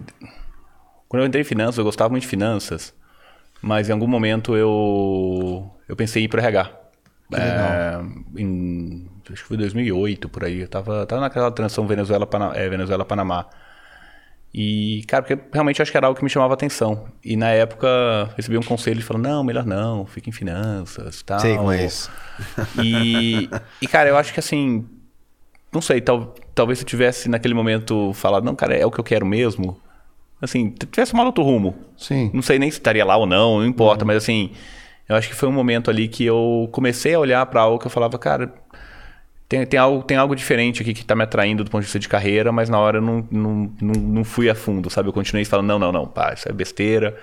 Então eu acho que talvez, assim, ter feito mais um move de mudança de, de área ali, sabe? Eu fiz esse primeiro de produção para finanças, eu acho que eu teria feito esse outro ali. Talvez. Interessante. É. Que é, um cara, é, é, verdade. E a última eu sei de cor. Que é o trabalho para você? Chama, é. Cara, o, trabalho para mim é algo muito maior do que ganhar dinheiro. Eu acho que tem a ver com você se sentir bem, você conseguir ser quem você é, fazendo algo que você acredita. A palavra do século? Autoconhecimento. Oh, que legal. Muito bom, muito legal. Pô, obrigadão, Meila. Você é um cara muito não, legal. Agradeço, cara. Pô, fluiu, é. né? Eu olhei aqui agora, fluiu, 9, é, 938, é, assim. Falei, caramba, Não, é, é bacana. Eu vou, eu, vou, eu vou comentar ali que você falou dessa de ir pro RH, que comigo foi o contrário. Porque RH, sem dúvida, foi a área que eu mais critiquei em toda a minha carreira, ainda critico. Uhum. E aí o pessoal entende errado, né? Porque aí um, um cara falou, pô, você devia trabalhar na RH justamente isso, porque você critica. Eu falei assim, mas eu não critico porque eu não gosto. Tem que tirar o seu potencial, né? É lógico. É isso. É lógico. É a isso. empresa, para ela se tornar mais humana, tem que tratar como recursos é. humanos mesmo. É isso, não como, é como gente, gestão, como a gente é. já falou aqui e tudo mais. Não como um, uma, um número, né? Como a gente trata ali, tenta transformar tudo em dados, dados, dados. Como que a gente quebra um pouco disso, desse é. ciclo de dados e tudo mais. É muito legal que você trouxe aqui. É, espero que seja inspirador para muita gente, baita trajetória. Comenta um pouco da, da trilha, o que, está vindo aí, o que, que, a gente pode esperar Legal. também. Cara, acho que a trilho a gente bem recente, né? A gente começou a focar muito no desenvolvimento de primeiras lideranças, né? Então acho que a gente foi entendendo que, cara, quando a gente fala de socioemocional, quando a gente fala disso que a gente acredita tanto, isso é particularmente importante para quem está ali nesse começo de carreira. Né? Então, quem está começando a ter pessoas que reportam ali para ele ou para ela, quem vai começar a ter, quem de repente está um tempinho, mas ainda não, tem, não sentiu, né? que de repente foi preparado tecnicamente, mas não está ali pronto para esse desafio. Então, a gente quer ajudar muito essas pessoas a desenvolver as competências certas que essa mescla de competências socioemocionais, sim, né? Então a gente falar de, cara, garra, falar de diversidade, falar de comunicação, de colaboração, de curiosidade, falar de tudo isso, mas dentro de um contexto de business. Legal. Né? O que a gente acredita muito é que, assim, não adianta só falar de diversidade e inclusão, senão vira o que você falou, de, desculpa, de, eh, de, de socioemocional, porque senão vira um pouco essa coisa meio etérea, Aham, assim, é. do tipo onde é que eu aplico. E também não posso só falar de business, né? Porque senão você fala, cara, você fala de processo, fala de um monte de coisa, mas não fala da base. Então acho que o que a gente está fazendo é combinando isso, olhando para a liderança com essa combinação, né? De, a gente chama de human skills, porque eu, eu não gosto do termo soft skills, é porque acho que soft não, uhum. não, não, não, faz jus. É. Né? Então são habilidades humanas combinado com essas competências de negócio para a gente ter esses líderes. E, cara, cada vez mais com inovação de, de como a gente está fazendo isso de formato. Então acho que é migrando de algo que era uma plataforma com curso para realmente ter experiências diferenciadas, né? Então a gente falou muito disso hoje, né? De cara formato, é troca, é, é encontro ao vivo, é cara é edutainment, né? Então é estar tá presente em onde a pessoa tá, é estar tá no TikTok, é estar tá em outros lados. Então, é repensar um pouco a forma como a gente está levando isso, mas com esse foco nessas primeiras lideranças, assim, eu acho uhum. que essa é a nossa grande missão de vida, assim. Muito legal. Curti demais, hein, pô. Eu também, obrigado, gente. Muito, muito, bom, bom mesmo. Muito bom mesmo. É, Biazinha, nossa querida produtora aqui, que temos na semana. Eu acho que eu lembro o nome do livro, posso falar? Pode. eu acho que é The Truth About Dishonesty, mas eu vou lembrar depois certinho. The tá? Truth About Dishonesty. Eu, não, eu li em inglês, então tá. assim, eu acho que eu não. Não sei se tem a versão em português. Não sei se tem a versão em português também. ainda, tá? É. Mas eu acho que é isso, cara. É super interessante que ele fala por que, que as pessoas acabam. Achou a mais aqui, pura ó. verdade sobre a, a desonestidade. Pura, ó, tá, a mais tá aqui. pura verdade. É, The Honest Truth About Dishonesty. É, sim. É, cara, super interessante. Fala um pouco legal, de. Cara, o que, que leva as pessoas a fazerem coisas. Assim. Cara, qualquer coisa de neurociência é maravilhoso. Né? Muito então esse, legal, esse muito, é bem interessante. Muito. Assim. Vou te recomendar um podcast depois. Por favor. Mas depois eu recomendo. Depois a gente fala, é, porque é concorrente. Exatamente. Né? Não, não, não, não, é concorrente, não. Tô brincando, tô brincando. E a, e a gente não tem nem problema nem com marcas, viu? As marcas não. aqui. É. O que a gente quer é compartilhar cara, conhecimento. É, é isso então, mesmo, é cara. Isso. Também concordo 100%. É, a gente não. Esse não é o nosso principal foco. Ah, o foco é compartilhar, né? Dividir para todo mundo crescer, né? É, galera, amanhã. É, amanhã. É legal, é isso aí, André Portilho. Vamos falar que ele é head digital de assets no BTG. Né? Então, vamos falar um pouco de investimento, criptoativos. O cara domina o assunto aqui. Diegão estará presente. Você vai estar aqui ou você viaja, meu senhor? Eu viajo. Ah, é? Viajo. Amanhã eu vou para. Não, não, não, não fala o que você vai fazer. Não fala o que você vai fazer, porque eu sei o que você vai fazer. Você vai fazer a famosa pesquisa lá que a gente está sabendo, não é? A fábrica, é. Não, não, não, não. Ele vai fazer a pesquisa do que, que é a fábrica nova? É. Você vai botar uniforme vermelho nas pessoas? Só isso aí, quem assistiu o extra do Critiquei sabe do que eu tô falando, uniforme eu vermelho. Eu não sei, tá, gente? Mas se vocês assistiram o extra do Critiquei... Você já, perdeu, já esqueceu, porque é nos primórdios do Critiquei a gente conta ah, a história. verdade, verdade. Famosa história do uniforme vermelho, você não viu? Verdade, verdade. Tem os nossos extras. Aliás, essa semana soltamos o extra e a galera veio comentar aí que curtiu sobre happy hour. Então tá bom. Cuida, cuidem do seu happy hour no fim de ano. O Geiger vai fazer a pe famosa pesquisa do que é melhor, tererê ou chimarrão, não é essa daí? É, é. muito importante para a humanidade. Super. Os gaúchos já estão dando opinião. Aí, você é gaúcho, o que, que é melhor, tererê ou chimarrão? Tererê. Oh, já veio ali. Aqui já estamos um voto para tererê. tererê. Ah. A Bia acha tereré. Tá vendo aí? Já tem a estatística. É tererê, né? Você volta na segunda? Na segunda. Chimarrão. Eu falo tererê, não tereré. Tererê. Tereré é uma moto. Tereré? É. Tenerê. Tenerê, pô. Pô, aí já tá nesse nível aqui, ó. É, o, é o horário. Final, final de festa já, né? É. Muito bom. Galera, com vocês a gente vai fechar as câmeras aqui. A gente vai. Ah, tem que entregar os presentes aqui, ah, pô. Tem presente? presente Achei que o presente era só Lógico, o. Era só não, o emblema. Não, o emblema tem um hidromel. Pô, legal, e não dá para beber sem uma canequinha aqui do Critique. Oh, obrigado, aqui, hein, ó. cara. Muito legal a história disso aqui. A nossa canequinha. É. E vai, obviamente, colocar um elástico aqui na nossa bola né? Senão a gente. É como se você não marcasse sua presença, né? Não, um então símbolo lá, aqui pô, que vem no programa. Consigo ainda, né? No teu caso, esse aqui é. vai deixar a bola pesada, né? Um convidado de peso aqui. Só, só, queria, enquanto ele vai colocando ali, eu peguei, depois eu vou mostrar fora de live aqui. Manda pros, pros membros do. Boa, tá aqui colocado. Boa, valeu. Pros zangões mentorados, eu vou mandar esse textinho aqui, ó. Que eu escrevi em 2009. Pô, manda, manda pra mim. Que era o primeiro texto que eu escrevi para ter uma conversa mais séria com meus chefes. Que era, eu acho que era um deles, né? Não, na época não era ainda não. Ainda não. É, foi ah. antes, era a... Era eu tava que... movendo da Cláudia pra Joadade, foi o primeiro, eu acho. E aí, olha só, como muito cedo, tinha um ano e meio de carreira só Ixi, na PG. Cláudia, cara, não lembrava. Um ano e meio de carreira e eu, é, com a minha curiosidade, etc., eu peguei o, o, o curso do pai, Performance Imaging Exposure. Passei para os mentorados. Aqui. E eu quis ser diferenciado para ter um guia de carreira e eu criei para mim o que era o Gold Pack. Que eu escrevi, deu o nome, inventou, né? Gold inventou, Pack, inventei. Inventou do nada. Que era cinco coisas. Atitude é um. Dois, Emotional Intelligence. Ó, uhum. tá aí, Três, ó. Performance. Quatro, Image Exposure. Então foi assim, ok, esse pai é importante, mas eu preciso de mais duas coisas. E eu incluí atitude e inteligência emocional. Então, 2000, 2010, isso, um ano e meio de companhia. Pra você como, às vezes, seja um guia, te ajuda Claro, você com ser certeza, né, criativo. Não é do zero que você E começa. é legal o que você tá falando, né? Mas no fundo tá. não É verdade, até tem algumas coisas estão entrelaçam aí. Porra, que da hora. Muito legal. É, galera, vocês curtiram também, vocês já sabem. Lembrando que a gente estamos em todas as mídias, né? Mas em especial, recuperamos o nosso Instagram. Uh! Vitória, é nosso novamente. Hackers se deram mal, né? A Não, não gente- se deram mal, né? Mas... Se deram bem, né? Na verdade. Não, não porque a gente não teve que pagar, né? Os seus filhos da mãe, né? Mas a gente recuperou, não temos o log ainda. Então vai lá, ajuda, fortalece a gente de novo o nosso Instagram, se você escuta a gente. Entra lá, né? E no Critique TikTok já somos mais de 100 mil. No TikTok batemos 100 mil, quero plaquinha, TikTok. Quero plaquinha TikTok. Quero plaquinha, né? Eu fa... ah, pra ganhar plaquinha, a gente faz dancinha aqui, ó. É, Né? Diego vai fazer a dancinha aqui, já estamos escalando ele, que ele é o que dança melhor dos três. E é, a gente tá com o Critique News também no Instagram. Então, cola lá também que a gente tá. É, é- é um pouco das notícias que a gente comenta aqui, da nossa forma super informal no Critique, criticando mesmo, né? E entra lá para fortalecer também né, os mais é, a- os milhares de pessoas que já estão num perfil quiser olhar o outro é sempre aquela notícia rapidinha que a gente vai soltando diariamente para vocês recado final um abraço Cara, pra galera Um mídias abraço, mídia, sigam a Trilho em todas as mídias. Eu não sou o cara da mídia, então sigam a Trilho. eu não sou lá, Começou, mas... como escreve trilho Trilho T-R-I-L-L-O. Então vocês acham a gente no Abre Insta. também, só no- é, no abre ali depois, né? Trilho.com.br é o site, trilho nas redes. Então segue a gente lá. Né, é super, primeiro, um prazer estar com vocês aqui. E queria deixar aqui também, né? Se vocês quiserem conversar sobre isso, quiserem saber mais sobre. pô, a gente adora também falar desse assunto. Então, para quem está aqui seguindo a gente, quem acompanhou e quer saber mais, quer conhecer, cara, entra em contato. Marcelo Meila só tem um no Brasil inteiro, então, assim, não é tão difícil de achar no LinkedIn, né? O Meila com J, M-E-J-L-A.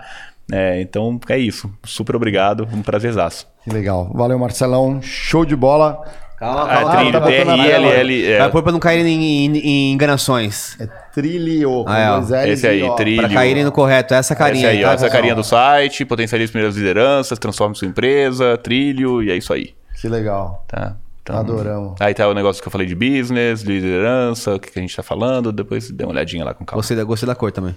É, ó, obrigado. É, tá tudo lindo tá tudo lindo Muito obrigado, site. gente. novinho né Vocês- Esse site tá novo, é, cara, é, é eterno MVP, né, assim, então, Legal. tá novinho isso aí. Gente, Falou, galera. muito obrigado, viu? solta a vinheta Pedrão